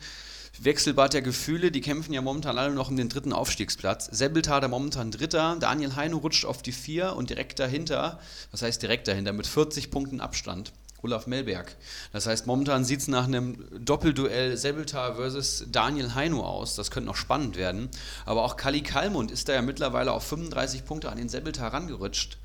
Ähm, auch der könnte noch auf die drei rutschen. Prinz Watzlaw da sicherlich deutlich ähm, Abstand, 100 Punkte auf dem Nicht-Aufstiegsplatz. Glückwunsch in die Richtung. Der Spieltagssieger Sebbeltar mit einem richtig starken Kader. Trapp im Tor, der sechs Punkte geholt hat, trotz äh, ein, zwei Wacklern. Äh, sieht bei beiden Gegentoren nicht gut aus. Verteidigung: Angelino, Davies, Lenz und Sagadu. Mittelfeld: So, Grilic, McKenny, Stöger. Wow. Vorne drin Marc Uth und Mateta. Also, das ist schon echt ein richtig starker Kader. Liest sich richtig gut. Ähm, ich würde sagen, wir schauen nochmal nach unten. Bitte. Dickel Karl mittlerweile Zwölfter. Den haben wir ja Woche für Woche hier am Abstiegsplatz ähm, schlecht geredet und der trumpft jetzt richtig aus, auf. Der hat sich die Kritik hier richtig zu Herzen genommen. Ein, zwei gute Transfers, dann noch ein paar formstarke Spieler und zack, klettert man der Tabelle nach oben. Äh, Mr. Chancentod auf 13 und Laser Meeting auf 14, die da äh, aufpassen müssen, dass sie nicht noch äh, mit dem White Shark um den vierten Grillfeierplatz konkurrieren. Und White Shark ähm, erneut mit einem nicht guten Spieltag und einem Mannschaftswert von nur 35 Millionen. Boah. Dem fehlen jetzt schon 50 Punkte auf dem Nicht-Grillfeierplatz. Also letzte das Woche. kenne ich. Letzte Woche ist er da runtergerutscht und jetzt fehlen schon 50 Punkte. So schnell geht das in Liga 2, wenn du mal, ja, fünf Wochen einfach keinen guten Spieltag hast. Und der Kader sieht momentan auch relativ dürftig aus. Punktbester Spieler nach wie vor Bülter, der momentan so ein bisschen Form hoch hat. Gut, Bornau war jetzt, glaube ich, gelb gesperrt, aber auch Udukai sehe ich hier. Aber vor allem im Sturm. Srebeni hat er sich jetzt geholt. Das ist sicherlich eine gute Aktie, der vielleicht in den nächsten Wochen mal netzen könnte. Aber ansonsten, so die richtigen Granaten fehlen einfach und dann wird es schwierig da unten. Aber White Shark hat ja auch noch über zehn Spieltage Zeit, vielleicht geht da noch was. Ich denke, Keggy, El Tumor und Ivan können wir da schon abschreiben. Die werden das wohl unter sich ausmachen, das denke ich auch. Ähm, Pokalwettbewerb haben wir hier nicht, also schauen wir in die berühmt-berüchtigte dritte Liga, dritte ja. Communio-Liga. Das Piranha-Becken unserer Communio liegen, da geht alles. Und wenn man sich hier die Tabelle direkt mal anschaut, dann haben, haben hier sechs Manager ihren Tabellenplatz behalten und der Rest ist gewechselt von nach oben, nach unten. Wilde, wilde Punkteverteilung, Spieltagssieger, Spielvereinigung Bamboleo Rutschbahn mit 38 Punkten vor Goatmeier Junior, der jetzt Goat van Kabak heißt, mit 37 Punkten, vor Zwietracht Maximus, Fliegenfänger und David Freisi. Ja. Ortinho, ja. unser Erstplatzierter, dahinter auf Platz 6 mit 25 Punkten. Ja. Ähm, dürfte damit auch nach wie vor auf Platz 1 sein, würde ich sagen. Bevor wir jetzt nach unten gucken, schauen wir uns kurz die Gesamttabelle oben an. Ortinho nach wie vor erster, 199 Punkte. Nicht schlecht. Wahnsinn, ja. Äh, vor Goat van Kabak ähm, auf Platz 3 Fliegenfänger 09. Ja, ja. Goat van Kabak hat nicht mehr Kabak im Kader, sehe ich gerade. Weiß nicht, woher da jetzt die Namensänderung kommt, aber ähm, die Jungs, die wir letzte Woche gelobt haben, sind, platzieren sich eigentlich oben in der Tabelle. Ja. Ähm, schon einige Manager jetzt mit über 100 Punkten und einige Manager haben ähm, ja nicht mal, nicht mal 70 Punkte. Also unten reihen sich momentan ein From the Stone, der mit Abstand letzter ist, El Nino, Zwietracht Maximus, der jetzt mit einem guten Spieltag äh, anknüpft. Den haben wir letzte Woche gelobt, weil der auch einen sehr hohen Mannschaftswert hat. Da scheinen jetzt die Rädchen ineinander zu greifen, ja. würde ich mal sagen. Dann kommt Doc, Dr. Bob, Tante Käse, Keiler Genuss Nun, mein Bruder, die TSG Schamlippen mit nur sieben Punkten an dem Spieltag. Vorletzter. Auch ein interessanter Kader, den er sich hier zusammengestellt hat. Hat halt Kimmich, Onisivo, Player und Schwolo. Das sind die vier Spieler, die mhm. spielen. Wenn halt ein Player nicht trifft, ne, dann wird es eng. Onisivo, ja, schon länger nicht mehr getroffen, will ich sagen. Und ein Kimmich, weiß nicht, wie viele Punkte der geholt hat. Aber da muss eigentlich schon immer fast jemand das Tor treffen, damit er mal einen guten Spieltag hat. Da muss sicherlich mal einer von den Guten abgegeben werden, aber natürlich nur, wenn Ersatz da ist. Dann kommt Slatan AB, der momentan am 18. Platz steht und da wäre die Grenze. Das heißt, ähm, wenn ich das hier richtig sehe, zwei aus der berüchtigten Hattenbach-Connection würden jetzt hier es nicht schaffen. Positiv hervorzuheben, denn es ist eine Premiere, glaube ich, in Liga 3. Alle haben gepunktet. Oh. Alle 25 Manager haben gepunktet. Man soll es nicht meinen. ist äh, letztplatzierter, Platz 25 mit 5 Punkten. 91 Punkte macht das Gesamt. Ähm, ja, unterm Strich aktuell, ich lese einfach mal vor, dein Bruder, die TSG Schamlippen, mhm. Keilergenuss nun, Tante Käthe, Dr. Bob, Zwietracht Maximus, der im Aufwand ist, El Nino und From the Stone. Ja. Geht euch an, Männer. Geht euch an. Ähm, mhm. Qualifikation läuft, da ist noch alles drin für jeden, würde ich sagen, selbst für From the Stone. Ja, und es gab ein paar Fragen, die Ortinho in die Gruppe gestellt hat, auf die wir hier gerne mal Bezug nehmen wollen würden. Es geht vor allem um die Grillfeier, die im kommenden Sommer stattfindet. Hast du die Fragen nochmal parat? Ja, fangen wir mit der Grillfeier an, würde ich sagen. Ähm, ein Termin. Gibt genau. es dafür schon einen fixen Termin? Den haben wir äh, fix gemacht. Wir haben eine Abstimmung gemacht unter allen Managern der Liga 1 und 2 und herausgestellt hat sich der 25.07. Ist das richtig, Philipp? Jawohl. Der 25.07. ist unser diesjähriger Grillfeiertermin. Das heißt, da wird dann wahrscheinlich auch schon wieder ordentlich für die neue Saison transferiert. Wir ähm, haben ja erstmal eine Transfersperre nach Beendigung der Saison bis ungefähr Anfang Juli und dann wird angefangen zu transferieren. Ähm, das heißt, da werden schon wieder einige Spieler in den Kadern drin sein. Ist das noch, ist das noch EM dann? Mit Sicherheit, oder? Ich, mein, ich weiß es gar nicht. Von die geht von die Juni geht. bis Juli irgendwann. Also ich bin mir unsicher, wäre cool, wenn da irgendwie das EM-Finale dann noch ist oder so. Aber selbst wenn, dann kann man sich schon wieder über Bundesliga-Testspiele unterhalten. Das klappt eigentlich schon sehr gut. Also Männer, tragt euch ein, den 27.07.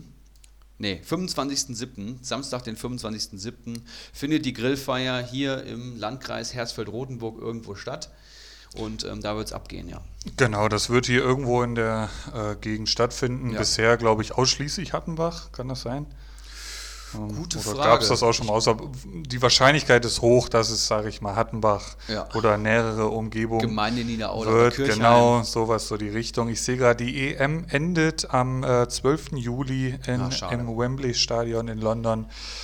Also das werden wir dann nicht schauen, aber ich bin mir sicher, dass wir durchaus äh, ein bisschen Programm äh, finden werden. Ansonsten setzen wir uns einfach alle an die Theke und trinken ein Bierchen. Da werden wir uns schon äh, selbst unterhalten. Betonung liegt auf ein Bierchen. Und ich würde sagen, Moment, ich hatte mir ja hier die Fragen rausgeschrieben. Ähm, für die Party, wenn dann die Leute aus Liga 3 kommen, sollten die eine Pauschale bezahlen? Genau. Steht jetzt hier im Raum. Also gab auch eine, ich habe abstimmen lassen, ähm, ob die Jungs aus Liga 3 denn vollständig am Start sein können oder ob da irgendjemand Probleme mit hätte. Mhm. Und die Abstimmung ist da klar für pro Liga 3 gefallen. Das heißt, alle äh, Manager der Liga 3 sind natürlich ins schöne Hattenbach eingeladen, dieser Feier beizuwohnen. Und es wird dann so sein, dass ähm, ein Pauschalbetrag ausgemacht wird, den alle aus Liga 3, die kommen möchten, dann zahlen werden. Genau. Ich mache vorher eine Rumfrage, wer alles kommt, dass wir ausreichend Getränke kalkulieren können und dann passt das. Ne? Kein Problem. Schlafplätze kriegen wir auch irgendwie geregelt. Zur Not gibt es einige Hotels in der Nachbargemeinde. Auch das ist möglich. Ne? Ja, irgendwie kriegen wir die schon unter, denke denk ich, ich auch. auch. Ähm, für den unwahrscheinlichen Fall, dass jemand aus Liga 1 oder 2 aufhört, gibt es dann eine Warteliste oder rücken dann die Teilnehmer auf in, äh, aus Liga 3 auf? Finde ja. ich auch für meine aktuelle Situation eine sehr spannende Frage. Ist eine gute Frage. Ähm, den Fall hatten wir tatsächlich noch nicht. Und weil die Plätze ja bei uns relativ begehrt sind, ähm, will auch eigentlich keiner aufhören. Das überlegt man sich dreimal. Ne? Genau, ne? weil das Wiedereinsteigen ist nahezu unmöglich, will ich fast sagen, weil die Nachfrage einfach sehr hoch ist. Ähm, da gibt es jetzt keine Warteliste und das haben wir jetzt auch nicht geregelt. Wahrscheinlich würden wir dann alle einen Platz hochschieben. Ne? Also ganz klassisch abwarten, wie dann ähm, die Endplatzierungen sind und dann wird ja. einfach der 19. aus Liga 3 dann praktisch noch teilhaben und wird vielleicht einer aus Liga 3 nach oben geschoben. Das müsste man dann mal schauen. Aber es ist wirklich ein sehr, sehr unwahrscheinlicher Fall und ich bin mir fast sicher, dass das nicht passieren wird. Und ähm, was ich auch eine sehr spannende Frage finde, wird der Pokalwettbewerb über alle drei Ligen stattfinden in kommender Saison? Wir haben ja das diesen LV Frage, wir ja. haben ja diesen LVM-Pokal aktuell laufen, der auch äh, sehr begehrt ist. Also immer ja. wieder Thema in sämtlichen Diskussionsrunden hier in unserer Gegend.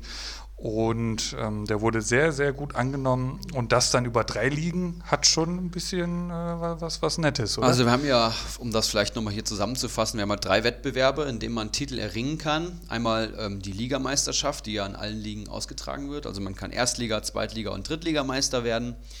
Dann der Pokal, der nur in der ersten Liga ähm, ausgespielt wird. Das ist praktisch der Pokal der, der Champs, der, der besten Communio-Manager. Und dann haben wir jetzt noch den LVM-Pokal, der ja ligenübergreifend ist, momentan Liga 1 und 2. Ähm, der LVM-Pokal ist ja nur einmalig organisiert von Sir Henry Mafke und dann muss die Organisation jemand anders übernehmen. Wir Aber suchen einen Sponsor. Genau, wir brauchen einen neuen Sponsor, der dann natürlich auch namensgebend für diesen Pokal sein wird. Aber ich denke schon, dass wir das so machen sollten, dass dann alle drei Ligen um einen Wettbewerb buhlen. Es sind ja direkte K.O.-Duelle. Ich denke, das sollte absolut kein Problem sein, ähm, das möglich zu machen. Zur Not kann ich den organisieren, das wäre überhaupt kein Problem. Wir brauchen dann nur einen Sponsor und dann wird auch ein Manager aus Liga 3 mal einen Manager aus Liga 1 aus dem Pokal werfen können, da bin ich mir ziemlich sicher. Aber das ist eben noch Zukunftsmusik. Das ist dann sicherlich auch so ein Thema, was wir dann auf der Feier wieder abstimmen werden.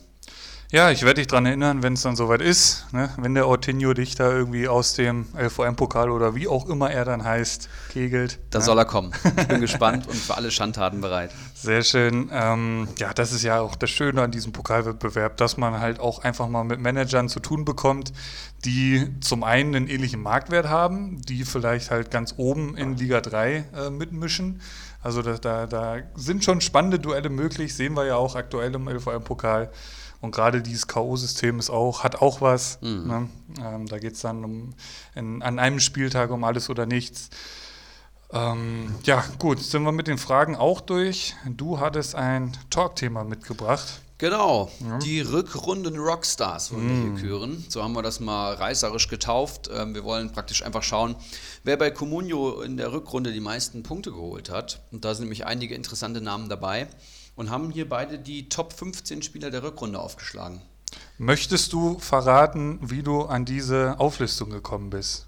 Ich wusste es nämlich beispielsweise nicht. Du hast mich Ja. da belehrt eben. Möchtest du das verraten oder? Ja, da gibt es ein, ein Geheimnis? ein einfaches öffentliches Tool, was Comunio tatsächlich auch nutzt für ihre Facebook-Postings etc.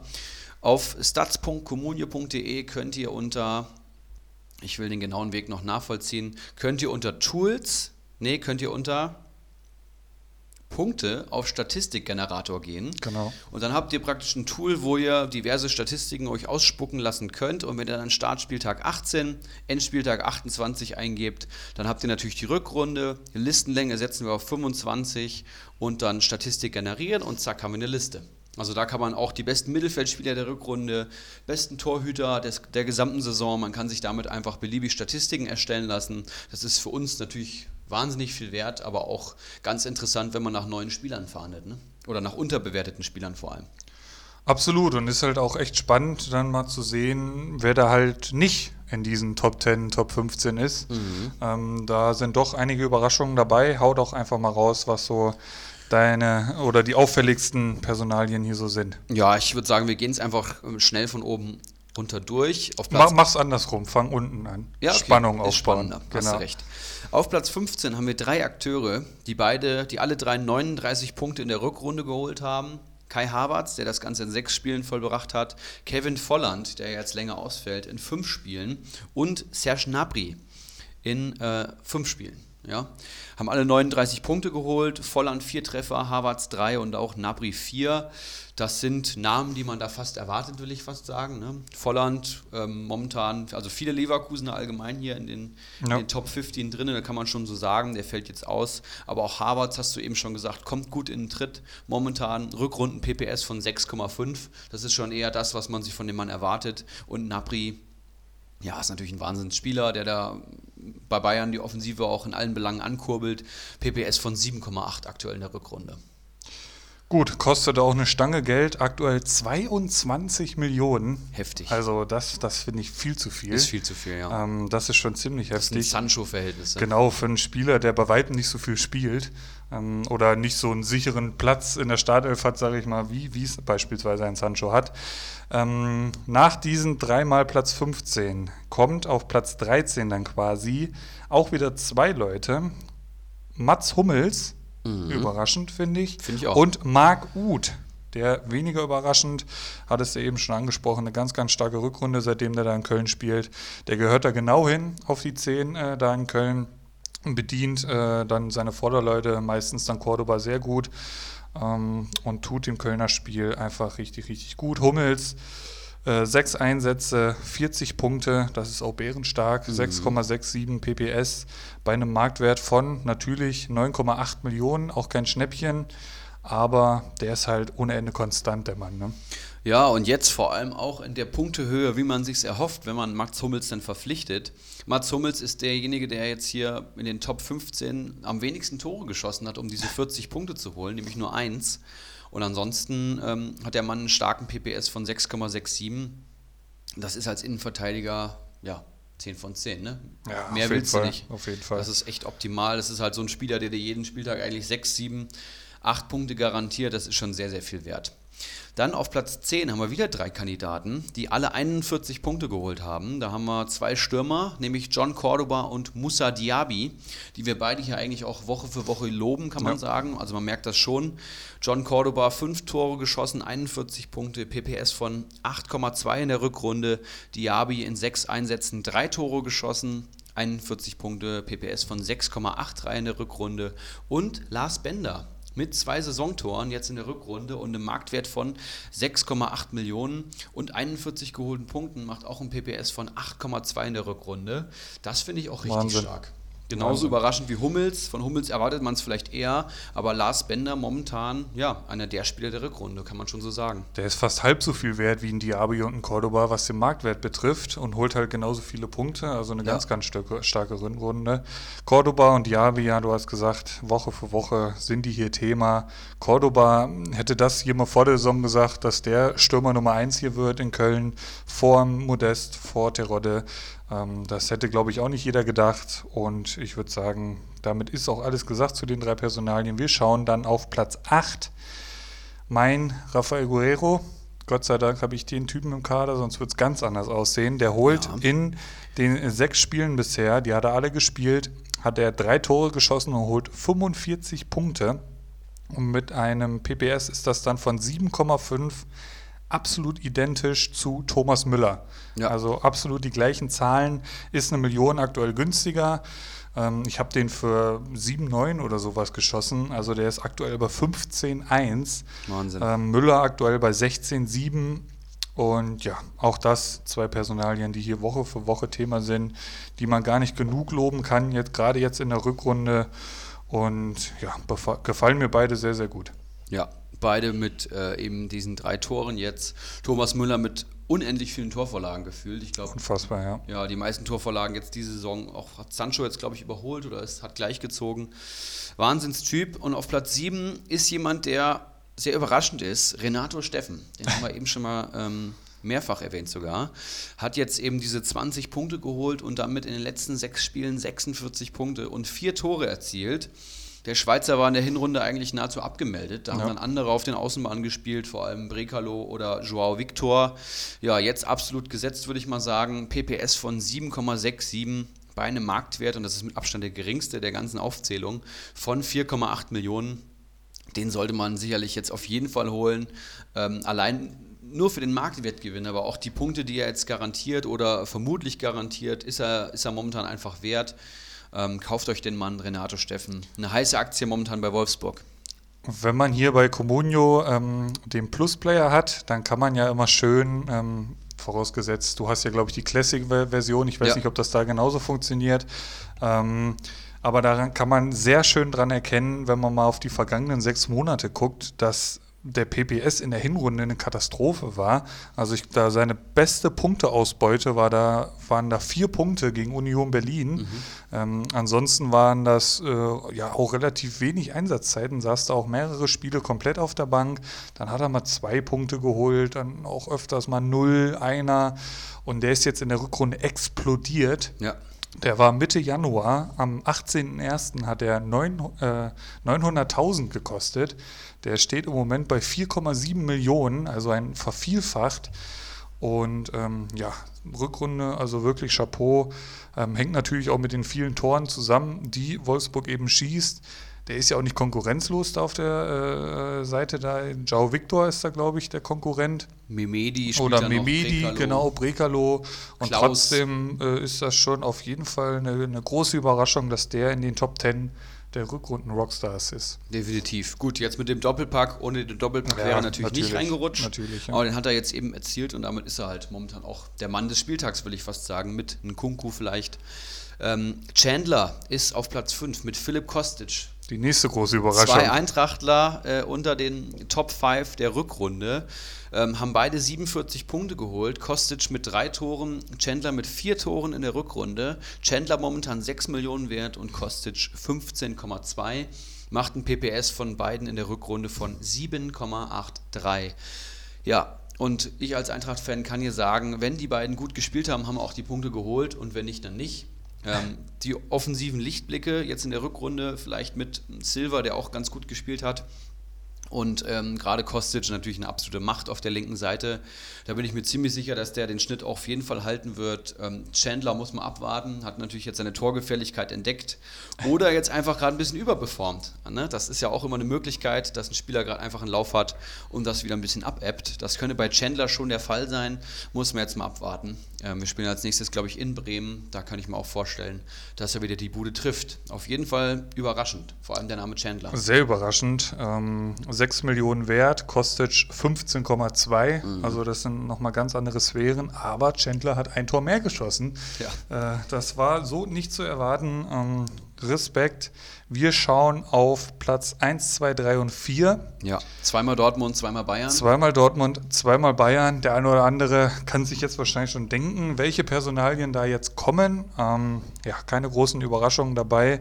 Jaden Sancho ist auf der 4 mit ähm, 60 Punkten, mhm. vier Tore bei sechs Einsätzen. Das macht ein PPS von glatt 10,0. Wahnsinn. Ein Marktwert von 22 Millionen. Das ist äh, fast so viel wie der eine oder andere Marktwert äh, der, oder Mannschaftswert in Liga 3. Ja, stimmt. Äh, das ist alleine dieser Mannwert. Ja, generell, äh, wir haben es auch schon mehrfach angesprochen, seit dem äh, berüchtigten Bayern-Spiel, wo er da nach einer halben Stunde ausgewechselt worden ist, rasiert er alles, äh, hat ihm scheinbar gut getan ähm, hier und da immer mal wieder äh, am, am, Austesten seiner Grenzen, äh, was er so darf, was er so nicht darf. Ähm, ja, ein, eine, ein, ein Wahnsinnsspieler und ähm, gut, für Communio-Manager schwierig zu ergattern bei diesem Marktwert. Ja, auf Platz 3 finde ich tatsächlich schon ein bisschen überraschend. Thiago Alcantara, der hat auch wirklich keine gute Hinrunde gespielt. Ähm, das wirst du ja noch wissen, du hast ihn ja lange Zeit in deinem Kader gehabt, ne? Ja, so, sobald er dann abgeliefert hat, äh, kennen wir ja, hat er dann, äh, also als ich ihn abgegeben habe, dann lief es dann, ja. Ja, so Wie ein Klotz am Bein der Ulrich H. Punkt. ja, die Bremsklötze waren weg und dann ging es ja. ab. Der hat direkt dreimal getroffen Anfang der Rückrunde und hat jetzt 61 Punkte in sechs Spielen geholt. Das macht ein PPS von 10,17 und damit äh, Dritter auch ein Marktwert, stolzer Marktwert von 18,5 Millionen. Das ist sicherlich auch äh, schwierig zu ergattern, wenn man da nicht Bakali Diakite oder Nauminho heißt. Es tut ihm halt sehr, sehr gut, äh, dass Kovac nicht mehr da ist. Ich glaube, das ja. kann man an dieser Personalie so. ähm, und Müller vielleicht noch, ähm, da kann man das ganz gut dran festmachen. Äh, Kimmich ja, übernimmt doch eher einen defensiveren Part und Thiago hat dadurch nicht mehr so diese Aufgaben irgendwie vor der Abwehr die, die, die gegnerischen Angreifer ähm, zu verteidigen, sondern kann sich mehr am Spiel beteiligen. Das tut ihm einfach unfassbar gut. Dementsprechend steigen halt auch die Communio-Noten, weil der hat einfach viel den Ball am Fuß und das äh, will natürlich ein Communio-Manager haben. Somit Platz 3 Thiago Alcantara vor äh, vor ihm ist jetzt Robert Lewandowski. Nicht auf Platz 1. Was ist da los? Überraschung. Ist die Statistik falsch? Man weiß es nicht. Da muss ein Fehler vorliegen. Äh, 63 Punkte, sprich zwei Punkte mehr wie Thiago.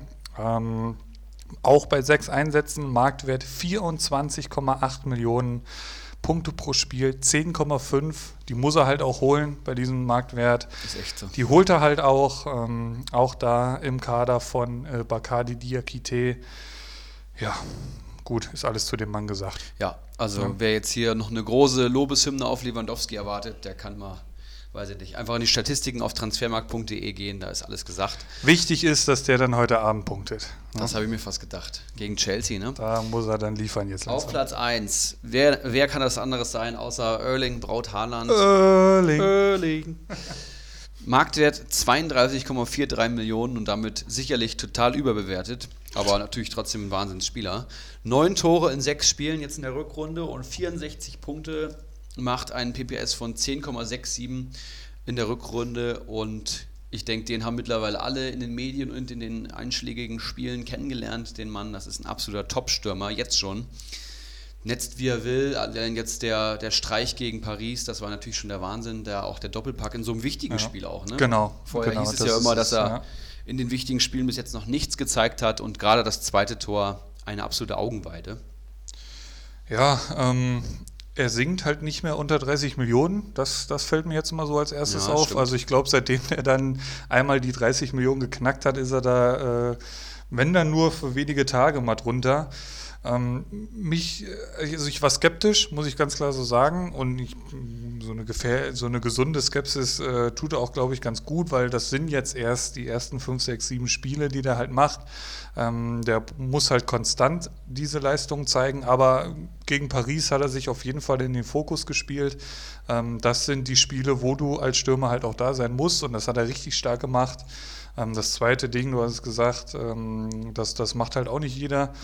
Ähm, ansatzlos, der fackelt nicht lange. Das ist halt diese, Baust Stürmer, die, ne? diese, diese Baustelle, die Dortmund da gefehlt hat, unbegreiflich, wie, ja, scheinbar war es ja Favre, der da zu seinem Glück gezwungen werden musste.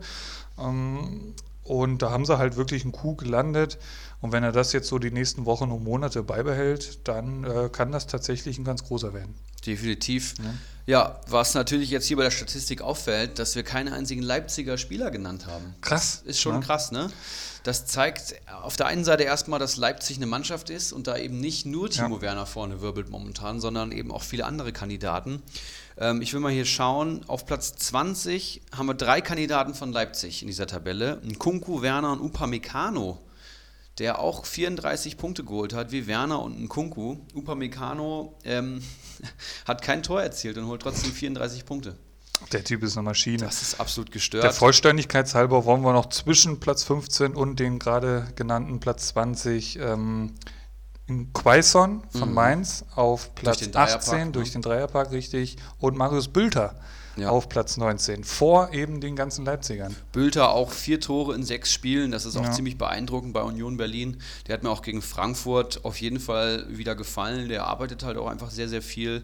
Und auf Platz 23 dann noch eben noch Sabitzer, Kramaric und Niederlechner, um die Liste hier komplett zu machen. Das wären die Top 25. Vielleicht nochmal ein paar einzelne Namen. Den Weghorst ist nur auf Platz 34, Mhm. trotz des Dreierpacks eben. Der hat 27 Punkte geholt. Ein, ähm, wen hatte ich hier gerade noch? Player, genau, Platz 37 mit 26 Punkten. Ähm, gut, hier haben wir einen Alaba, auch immer eigentlich ein Punktegarant, äh, aktuell auf Platz 47. Also schon ein paar Namen dabei, die recht überraschend sind, äh, oben wie unten.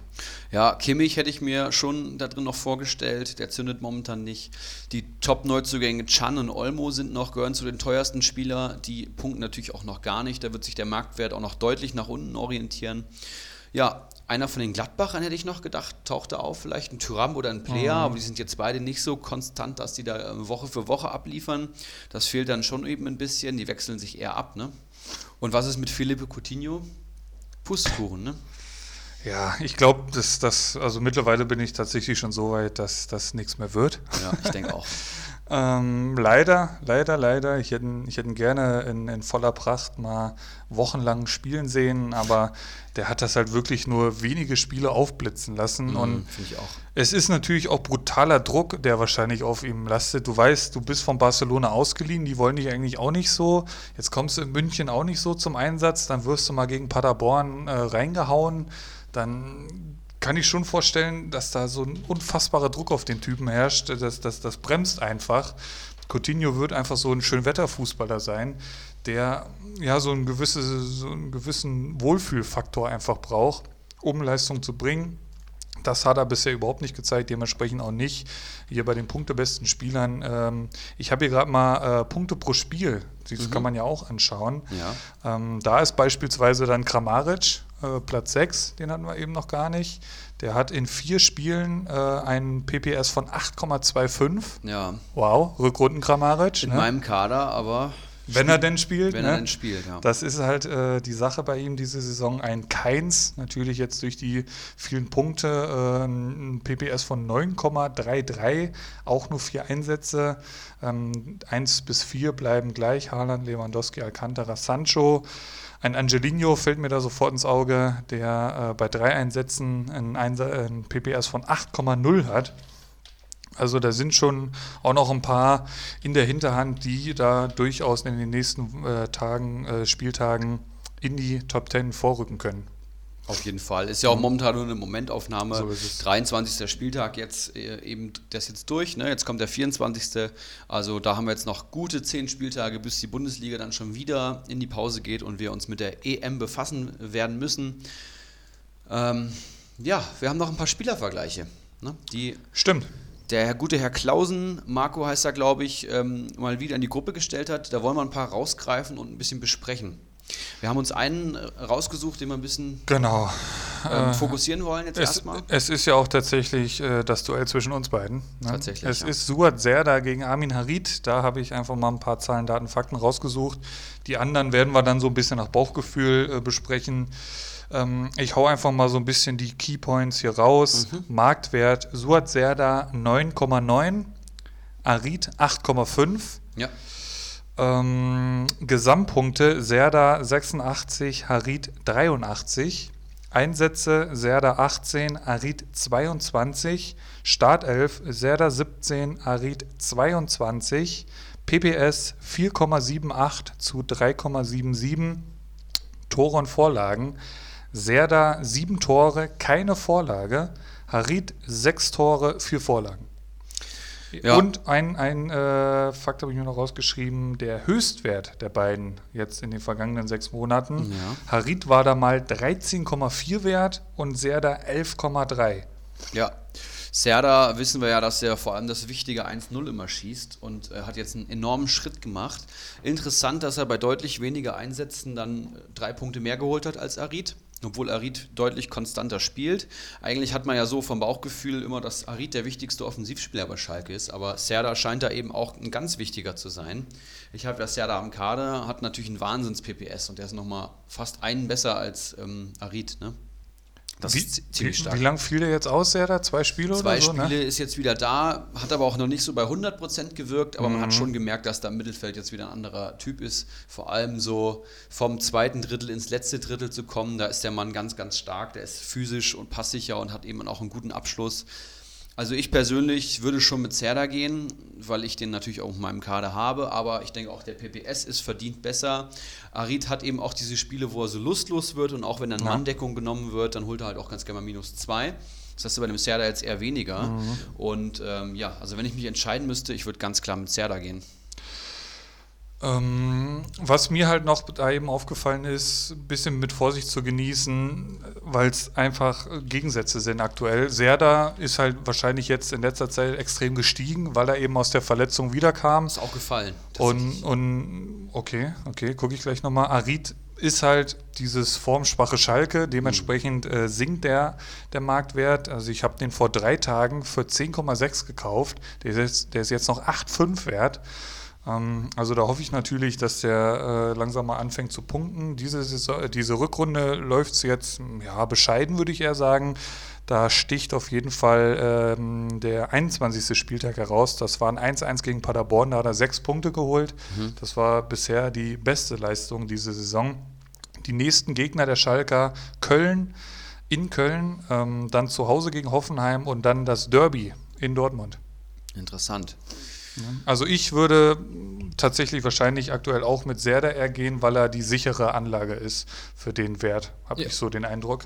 Und die Verletzung war jetzt wirklich eine einmalige Sache. Das war wohl einfach ein sehr hohes Schmerzempfinden, war einfach eine sehr schmerzhafte Verletzung und ohne Schmerzmittel ging dann gar nichts, deswegen konnte er nicht kicken. Mhm. Ja, dann habe ich mir jetzt hier nochmal drei parallel aufgemacht. Halstenberg versus Angelino, die beiden Linksverteidiger von Leipzig. Mhm. Halstenberg Marktwert 8,5, Angelino schon 9,1, Tendenz steigend. Haben wir jetzt beide genetzt am Wochenende. Und hier würde ich ganz klar mit Angelino momentan gehen, der auf links, ja, wahrscheinlich zu, direkt zu einem der besten Linksverteidiger der ganzen Liga avanciert. Und der hat bei City nicht mal richtig gespielt. Ja. Momentan PPS von 8. Äh, da muss man, glaube ich, auch nicht äh, viel zu sagen. Das ist der beste PPS aller Stammverteidiger momentan, außer Lucas Ribeiro, der jetzt erst ein Spiel gemacht hat und dann gleich das Kopfballtor erzielt hat. Und Halzenberg halt mit dem PPS von 5. Ich bin mir ziemlich sicher, dass beide immer spielen werden. Angelino neigt jetzt schnell dazu, überbewertet zu werden, weil er eben gerade so einschlägt wie eine Bombe.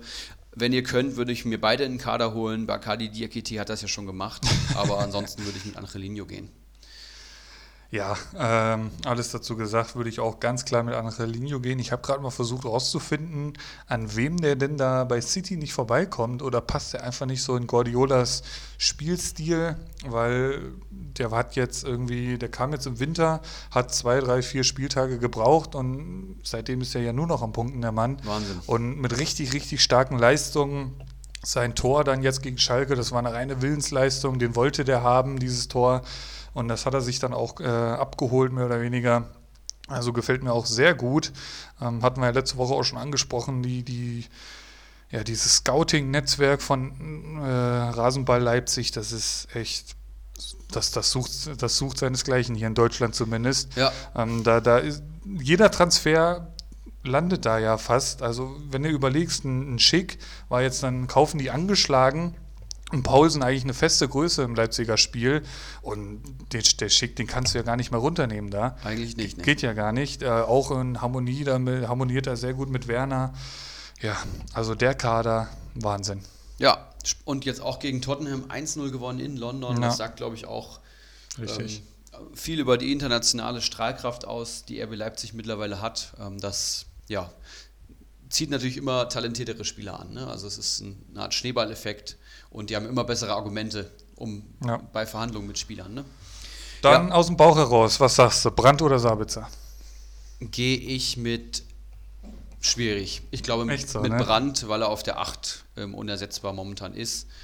Weiß bei, ich nicht. Ist das so? Ja. Dadurch, dass Chan jetzt gekommen ist. Ich bin, ich, also ich bin gespannt, was da in Dortmund jetzt abgeht. Bin ich auch gespannt. Witzel, Chan und Brandt werden sicherlich nicht alle gleichzeitig spielen, aber Brandt ist halt der offensive Achter von denen und hat ja gezeigt, was das für ein Unterschied war. Brandt auf links und Brandt auf der 8. Ist wie ein völlig anderer Spieler. Bei Leverkusen auch die beste Zeit auf der 8 gehabt und ja, also ich finde Brandt brennt Brand da schon stärker. Sabitzer hat jetzt natürlich auch wieder genetzt am Wochenende, das will ich auch sagen, hat aber auch eine deutlich stärkere Hinrunde als Rückrunde gespielt bis jetzt.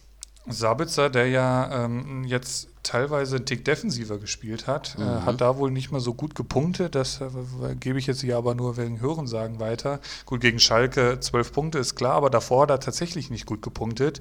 Null Punkte gegen Bremen, einer gegen Bayern.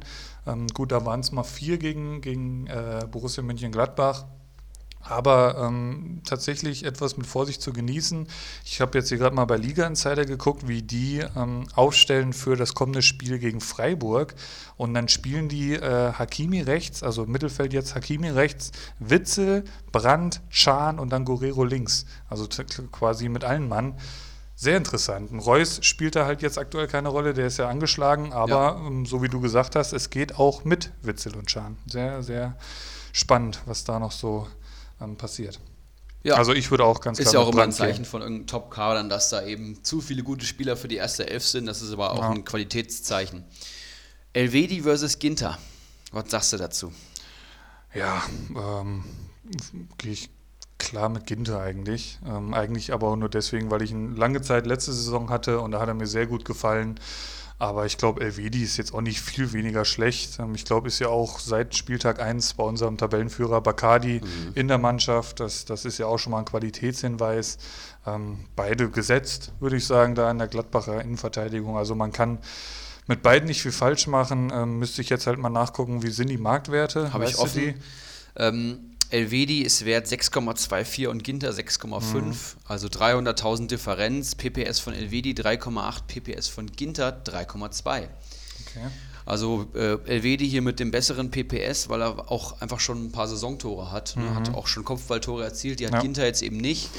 Beide, ja, wenn man die jetzt mal über alle Verteidiger hinweg aufs Preis-Leistungs-Verhältnis sich anschaut, dann würde ich sagen, Elvedi mit einem durchschnittlichen Preis-Leistungs-Verhältnis für 6,2 Millionen ist halt auch schon recht teuer für nicht mal ähm, vier Punkte im Schnitt. Und Ginter bei einem PPS von 3,2 finde ich eigentlich fast sogar zu wenig. Bei einem Marktwert von 6,5 Millionen. Ne? Ja, auf jeden Fall. Ähm das nächste Duell habe ich so eine leise Vorahnung, in welche Richtung es gehen könnte. Stöger versus Tommy. Mhm. Ja, Tommy momentan wert 7,6 Millionen. Den habe ich leider verkauft. Der hat jetzt wieder gute Spiele gezeigt, auch unter einem neuen Trainer absolut gesetzt.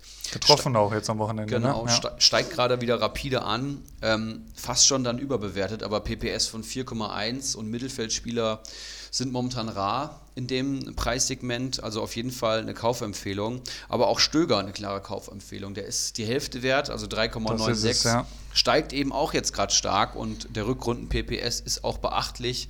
Jetzt allein letztes Spiel, zwei Torvorlagen. Richtig. Also ich würde mir beide holen, wenn ich könnte. Ähm, Tommy ist dann eben die Alternative für die Leute, die ein bisschen mehr Kohle haben. Aber wahrscheinlich allein wegen der Marktwertsteigerung, die Stöger jetzt noch vollzieht, würde ich mit Stöger gehen. Vor wenigen Spieltagen hätten wir halt hier noch gesessen und gesagt, um Gottes Willen, lass die Finger von den Düsseldorf-Spielern. Ja. mittlerweile sieht es halt anders aus. Die spielen echt äh, guten Fußball, ansehnlichen Fußball.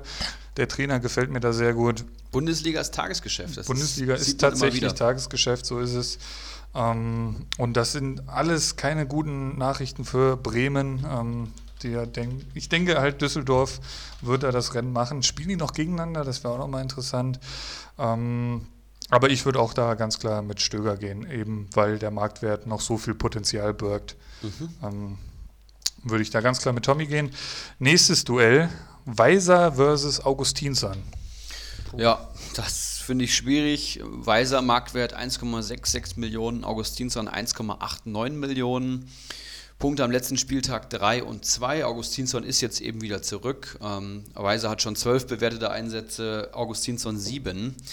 Ähm, PPS ist bei beiden fast exakt gleich. Also es ist jetzt bei, bei beiden so um die 2 Millionen. Ähm, absolute Durchschnittsspieler, würde ich sagen, für den Marktwert. Der ist eben gering. Und ob man sich da jetzt für Augustinsson oder Weiser entscheidet, finde ich fast egal. Was man nochmal sagen kann, Weiser ähm, punktet auch nicht gut, wenn Leverkusen gut spielt. Mhm. Bei Augustinsson, der punktet auch, wenn Bremen schlecht spielt. Das heißt, das Potenzial von Augustinsson und der Status der Gesetzzeit in der Mannschaft ist natürlich, spricht schon für Augustinsson. Also ich würde mich tatsächlich für den Bremer entscheiden. Das ist, das ist schon eine Aussage. also auch nicht gut für Weiser. Absolut, ich sehe es tatsächlich auch genauso. Ähm, Düsseldorf hat auch leider schon gegen Bremen gespielt. Am 18. Spieltag sehe ich gerade. Es hat Bremen für sich entschieden. Ähm, ja, aber aus den genannten Gründen würde ich da tatsächlich äh, auch mit Augustinsson gehen. Auch wenn das mit Vorsicht zu genießen ist, mhm. eben weil er so oft angeschlagen ist, eben weil Bremen auch eine katastrophale Saison spielt. Ähm, ja, das äh, vor, vorletzte Duell, glaube ich, hier ein sehr spannendes, ein hochkarätiges mhm. Müller versus Sancho. Jo. Ist Sancho die 5 Millionen Mehrwert? Wurde hier noch in Klammern dahinter gesetzt. Das war jetzt Stand 19. Februar. Ähm, ich weiß nicht genau, ob es noch so aussieht. Ich denke mal, gut 5 Millionen ist schon einiges. Ja. Ähm, ja. Ist, ist tatsächlich noch so der Fall, oder was? Ja, genau. Also Thomas Müller, Marktwert 16,8 Millionen, Sancho 22,5. Das ist eben diese Differenz. PPS von Sancho 8. Das ist absolute Spitze. Das ist, ich schau mal, Haaland hat 10 knapp, Lewandowski 9,7, Werner 8,4. Also viertbester Stürmer momentan. Ähm, und ja, Thomas Müller PPS von 5,5. Das ist auch ordentlich, aber bei einem Marktwert von 16,8 Millionen würde ich sagen eher durchschnittlich. Aber Sancho würde ich auch in die Kategorie durchschnittlich einordnen. Aber ich würde schon sagen, dass er die, dass er die 5 Millionen Mehrwert ist. Also ein PPS von 2,5 mehr pro Spiel. Dazu in der Rückrunde auch schon besser gebombt. Sancho, glaube ich, auch ja, wichtiger für die Mannschaft, ist schwierig zu sagen momentan. Ne? Genau, vor, vor ein paar Wochen hätte ich, oder unter Kovac auf jeden Fall noch, äh, da war das ja nicht vorstellbar, dass Müller zum Stammpersonal gehört. Ähm, das ist bei Sancho halt, äh, sind das ganz andere Voraussetzungen. Wenn man sich halt für die Kohle so einen Spieler in den Laden holt, willst du auch, dass der spielt. Und das ist bei beiden gegeben. Ähm, Müller sehe ich da auch absolut gesetzt mittlerweile. Die werden beide halt nur mal nicht spielen, wenn halt geschont wird. Belastungssteuerung nennt man das ja heutzutage. Ich würde aber definitiv mit Thomas Müller gehen. Ja, ich würde mit äh, Jaden Sancho gehen. Grillage versus Samaseku. Da bin ich komplett raus. Da bin ich auch komplett raus. Aber ich schaue mal, was der Laptop in der Zeit hier kurz hergibt. Ich, ich kann ja einfach mal so meine Gedanken dazu raushauen. Ich öffne hier die Hoffenheimer Aufstellung. Da ist Samaseku mittlerweile gesetzt. Du hattest ihn ja lange Zeit auch in deinem Kader. Ne? Genau. Da, da war er dann mal angeschlagen, äh, mal nicht gespielt, ähm, kam schwierig in Tritt. Scheinbar hat er den Platz mittlerweile. Grillitsch ähnlich. Ähm, ist da jetzt auf der 6 gesetzt. Aber. Ähm, Punktetechnisch, ne? Ja, hau raus. Warte, ich hab's hier gleich. Ähm, Grillitsch auf jeden Fall mit einem Marktwert von 3,85, Samasiku 3,36, also knapp weniger bewertet. Mhm. Grillitsch 21 bewertete Einsätze, Samasiku 11, Gesamtpunkte Samasiku 15, Grillitsch 59. Mhm. PPS von Samasiku, der ist unterirdisch schlecht bei 1,4. Und das ist bei einem Marktwert von 3,36 deutlich überbewertet, das muss man so sagen. Ähm, ist eben auch so ein typischer Sechser, der bei äh, Sofascore überhaupt nicht gut bewertet wird. Den würde ich auf jeden Fall verkaufen. Grillitsch mit einem PPS von 2,8 bei einem Marktwert von 3,8 mit einem durchschnittlichen Preis-Leistungs-Verhältnis. Der ist halt bei Hoffenheim wichtig, wird immer spielen. Ähm, für zwei Punkte am Spieltag ist er gut, vielleicht auch mal für drei, vielleicht auch mal für eine Torvorlage, aber eben mehr auch nicht. Er wartet keine Wunderdinge von beiden und verkauft Samasiku. Ja, ähm, eventuell noch ein bisschen Marktwertsteigerung mitnehmen, wenn ich das hier so sehe. Ähm, 30.01. war er 1,5 wert, der steht aktuell bei 3,3. Den Bolleg wird es freuen, hat auch jedes Mal seitdem dann gepunktet. Mhm. Ähm, das heißt zweimal zwei Punkte, einmal vier Punkte, einmal drei Punkte. Das waren auch nicht alle Siege, sehe ich gerade. Ähm, gegen Leverkusen hatten sie gewonnen, in Freiburg verloren, zu Hause dann gegen Wolfsburg verloren, jetzt ein Unentschieden. Dafür noch ganz okay gepunktet, aber du hast es ja schon angesprochen. Ähm, ich würde auch ganz klar mit Grillitsch gehen. Und damit kommen wir zu unserem äh, letzten Duell. Ah, nee, das hatten wir ja schon. Ginter versus Elvedi. Genau, hatten wir schon. Ja. ja, dann der natürlich der Ausblick wieder auf Spieltag 24. Für mich ist das ein ganz besonderer Spieltag und auch für ähm, alle LVM-Pokalteilnehmer. Denn das ist der Spieltag, an dem sich das LVM-Pokal-Halbfinale entscheiden wird. Die Duelle waren natürlich Bacardi Diakite versus Danilo Nominho, das Gigantenduell der Liga 1. Die zwei besten Comunio-Manager der Saison treffen da auf jeden Fall aufeinander. Das wird eine ganz, ganz heiße Nummer. Bacardi sicherlich schon den stärkeren Kader, aber Werner und Lewandowski im Kader von kann, Nominho. Kann alles passieren. Und das zweite Duell, das habe ich gerade nicht mehr auf dem Schirm. Weißt du das noch?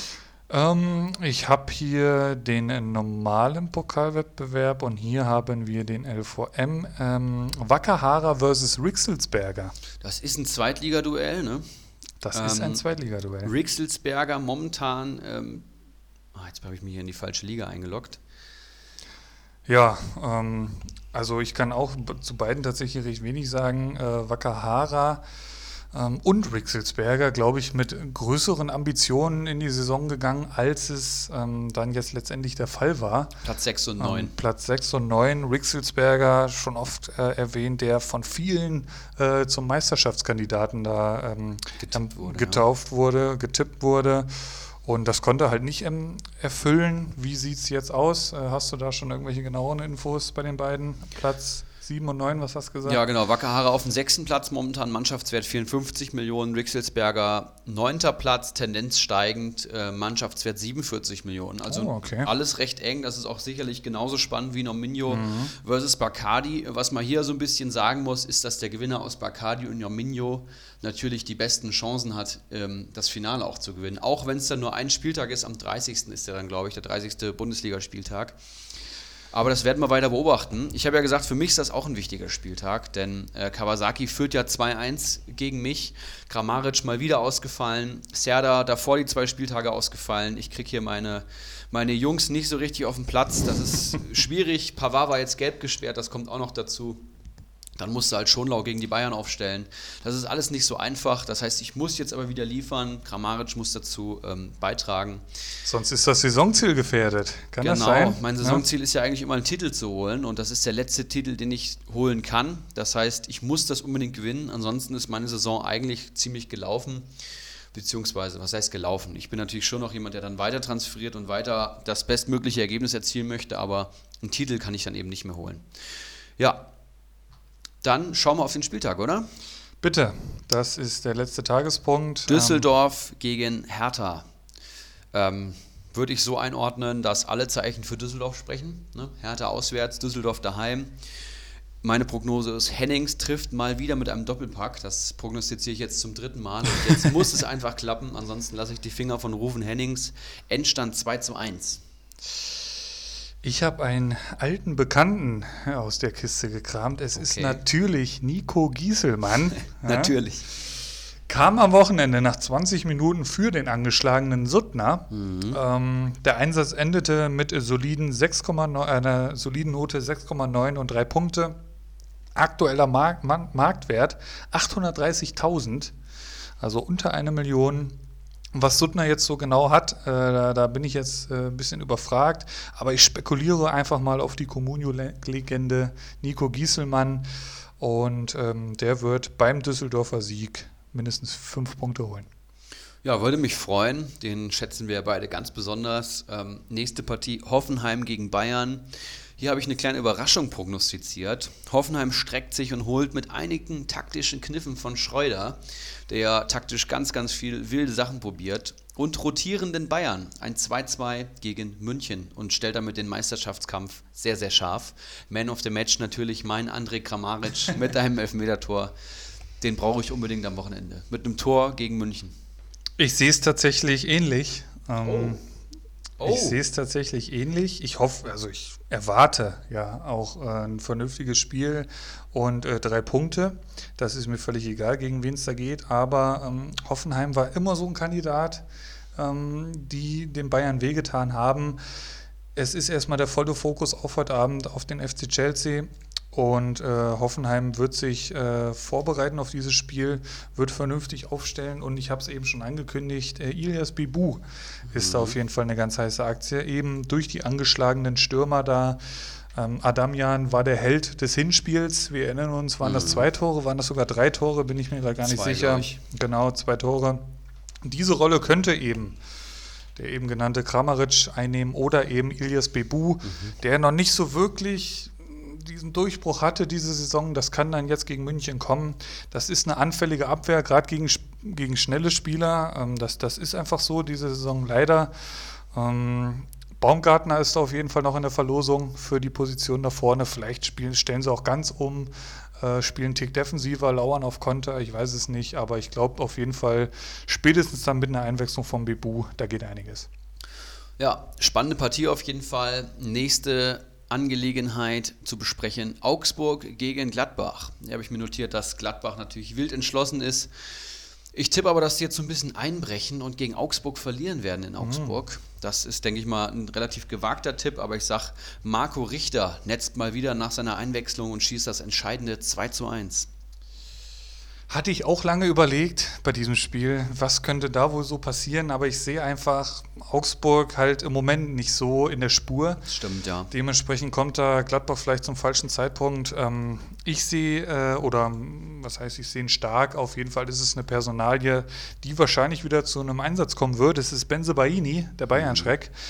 Erstes Spiel für dieses Jahr. Nach seinem Muskelfaserriss ist er wieder dabei. Saß gegen Hoffenheim jetzt schon wieder auf der Bank am vergangenen Wochenende. Aktueller Marktwert 5 Millionen. Wow. Das ist schon einiges. Tendenz aber steigend, also durchaus noch ein paar Millionchen Gewinn da drin, könnte ich mir vorstellen, wenn der dann ein gutes Spiel macht, ähm, dementsprechend noch mehr. Aber das ist auf jeden Fall eine Personalie, wo ich denke, der dürfte wieder spielen. Ja, gute Prognose auf jeden Fall. Könnte genauso passieren. Im Gegensatz zu meinem Tipp wahrscheinlich. Union versus Wolfsburg ist die nächste Partie.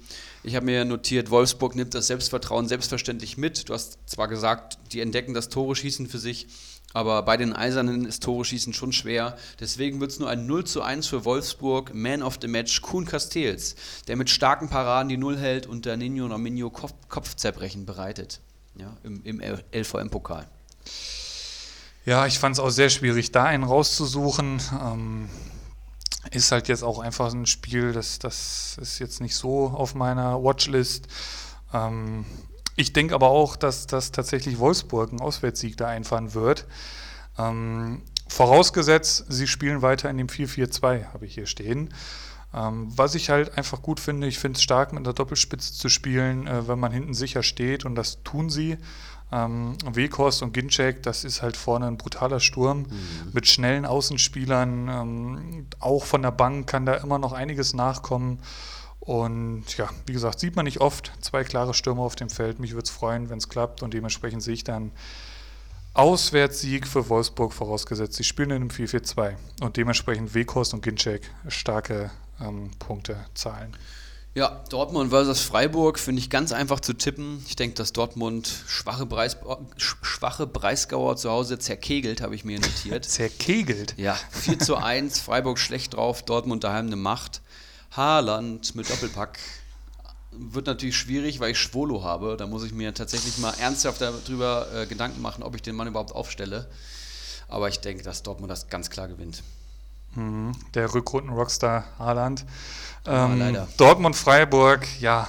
mh, Jetzt nach Dortmund zu fahren, das, das dürfte Freiburg wohl so gar nicht passen. Ähm, Freiburg bei weitem nicht so stark drauf wie, wie eben in der Hinrunde.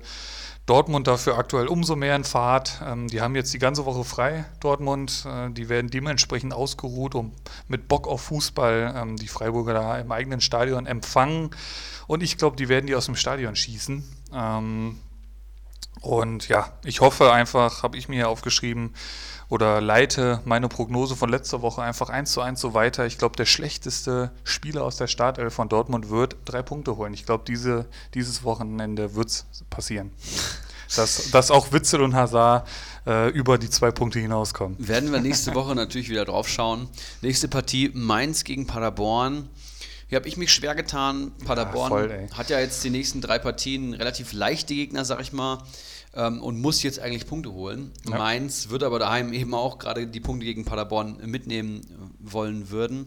Und das werden sie auch tun. Hier tippe ich 2 zu 1, Torschütze zum Siegtreffer. Danny Latzer, der sich ja wieder zurück in die Mannschaft gearbeitet hat, mit einem schönen Distanztreffer. Ich glaube, äh, also das ist jetzt wirklich das Spiel, wo ich sage, da, da muss Paderborn. Ähm, eigentlich schon. Ne? Eigentlich, ne? also um wirklich dran zu bleiben, um auch wirklich die anderen Vereine nochmal unter Druck zu setzen, unter anderem eben auch Mainz. Und ich glaube, sie werden es halt auch tun. Ähm, sie werden in Mainz gewinnen. Der Bayer-Lorzer-Effekt, der ist ja schon lange verpufft in Mainz. Das ist so.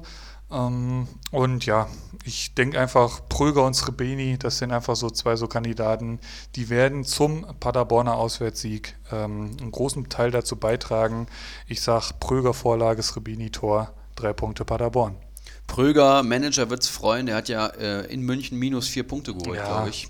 Der muss jetzt mal vor, dem, vor dem ersten Tor, da sah er gar nicht gut aus. Das stimmt, ja. Mit den Dribblingen, das darf er niemals so machen. Aber das wird er jetzt auch wissen im Nachhinein. Denke ich mir auch. Nächste Partie Köln gegen Schalke. Köln ohne Uth, habe ich schon gesagt, vertraglich zugesichert, aber dem Karneval natürlich im Rücken.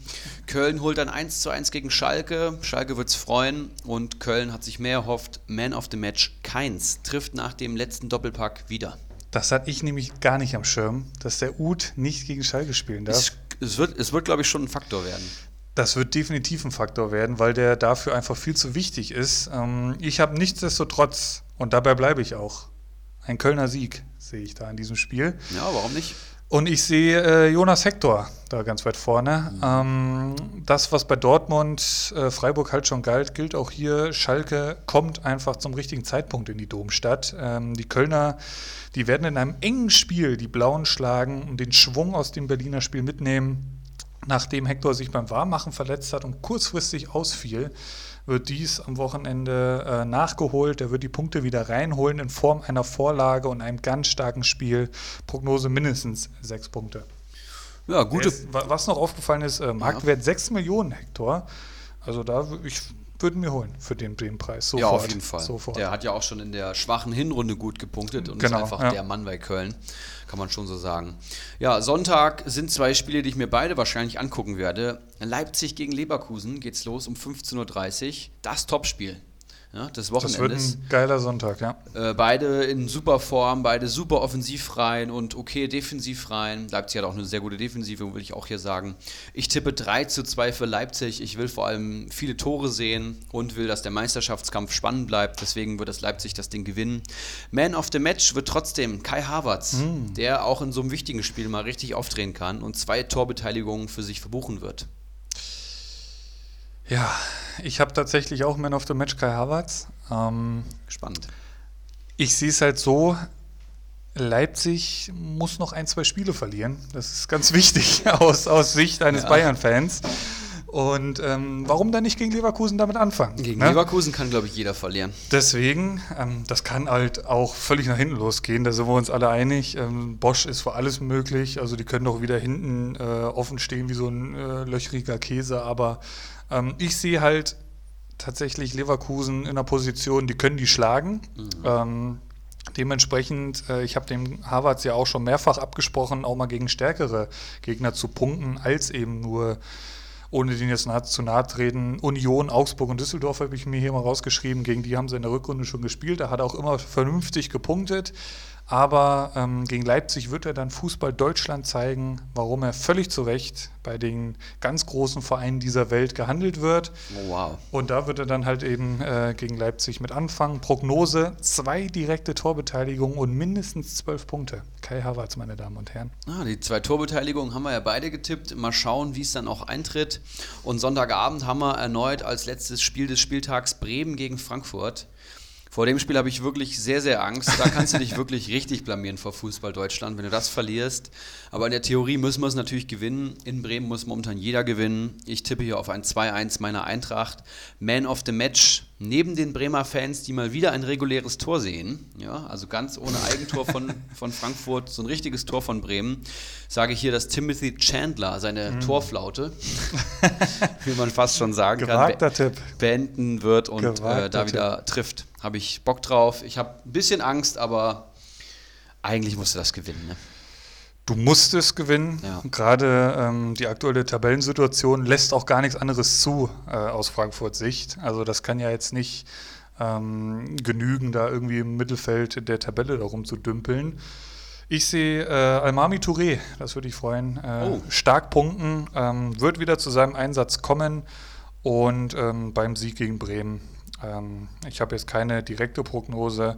Er wird an keinem direkten Tor beteiligt sein, das kann ich schon mal direkt sagen, aber äh, das werden drei, vier, fünf Punkte und damit zufriedenstellend.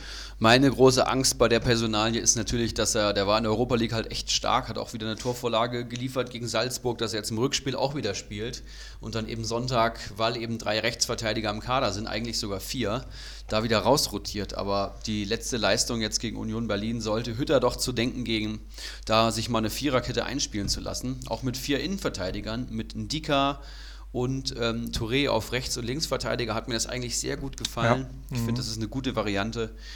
Ja, Kawasaki wird da genauso gespannt drauf gucken wie ich. Das wird ein spannendes Wochenende. Frankfurt hat halt äh, das wesentlich äh, wichtigere Spiel eben am Sonntag. Ja. Du hast ein 4-1 im Rücken ähm, am Donnerstagabend. Das, das musst du halt über die Zeit bekommen. Das, das werden sie auch, denke ich jetzt einfach mal. Salzburg ist bei Weitem durch die Abgänge eben nicht mehr das, was sie in der Hinrunde noch waren oder beziehungsweise in der Gruppenphase von der Euroleague oder Champions League hatten sie ja da ja sogar gespielt. Ja, äh, dementsprechend äh, denke ich schon, dass der Frankfurter Fokus auf dem Bremen-Spiel liegt und die, die schlagen werden. Ja, hoffentlich. Dann haben wir heute Abend, wie gesagt, Chelsea gegen Bayern, Neapel gegen Barcelona. Morgen noch eine Runde Champions League, Lyon versus Juventus. Ich denke, da die Rollen klar verteilt. Und dann natürlich Real Madrid gegen Manchester City. Geil. Das ist schon ein geiles Spiel, das kann man sich schon mal reinziehen. Und Donnerstag dann natürlich schön die Eintracht gucken. Und dann haben wir auch schon wieder jeden Tag Bundesliga. Und dann hören wir uns wahrscheinlich auch schon wieder. Nächste kein, Woche kein Montagsspiel. Nächste Woche ja. kein Montagsspiel. Ich muss auch keine Masterarbeit mehr verteidigen. Das heißt, wir werden nächste Woche Montag voraussichtlich wieder aufnehmen und wir Sehr werden alles dafür ja. geben, dass wir da mal wieder einen Gast haben. Ne? Wir haben ja einige Namen in der Verlosung. Mit Gast und hoffentlich vernünftige Audi Audioqualität. Das ja. ist ja auch immer ein Abenteuer. Das stimmt. Wir arbeiten nach wie vor dran und äh, ich würde sagen, Stunde 50 haben wir jetzt hier voll. Heute haben wir mal wieder Fast. richtig abgeliefert. Ne? Heute ne? haben wir mal, äh, sind wir ins Schwitzen gekommen, ist ja auch gut so, das ist ja auch der Sinn eines Podcasts. Ich würde sagen, für heute haben wir es und äh, wir hören uns dann nächste Woche Montag, ähm, hoffentlich immer noch vor Geronimo Gem. Grüße in die Richtung. Ja, macht's gut, schöne Woche. Tschö. Einen Handkuss den Damen und einen schönen guten Abend den Herren und der Jugend. In diesem Sinne, es war mir eine Ehre für Sie zu arbeiten. Ich, machen Sie es gut. Schönen Abend noch.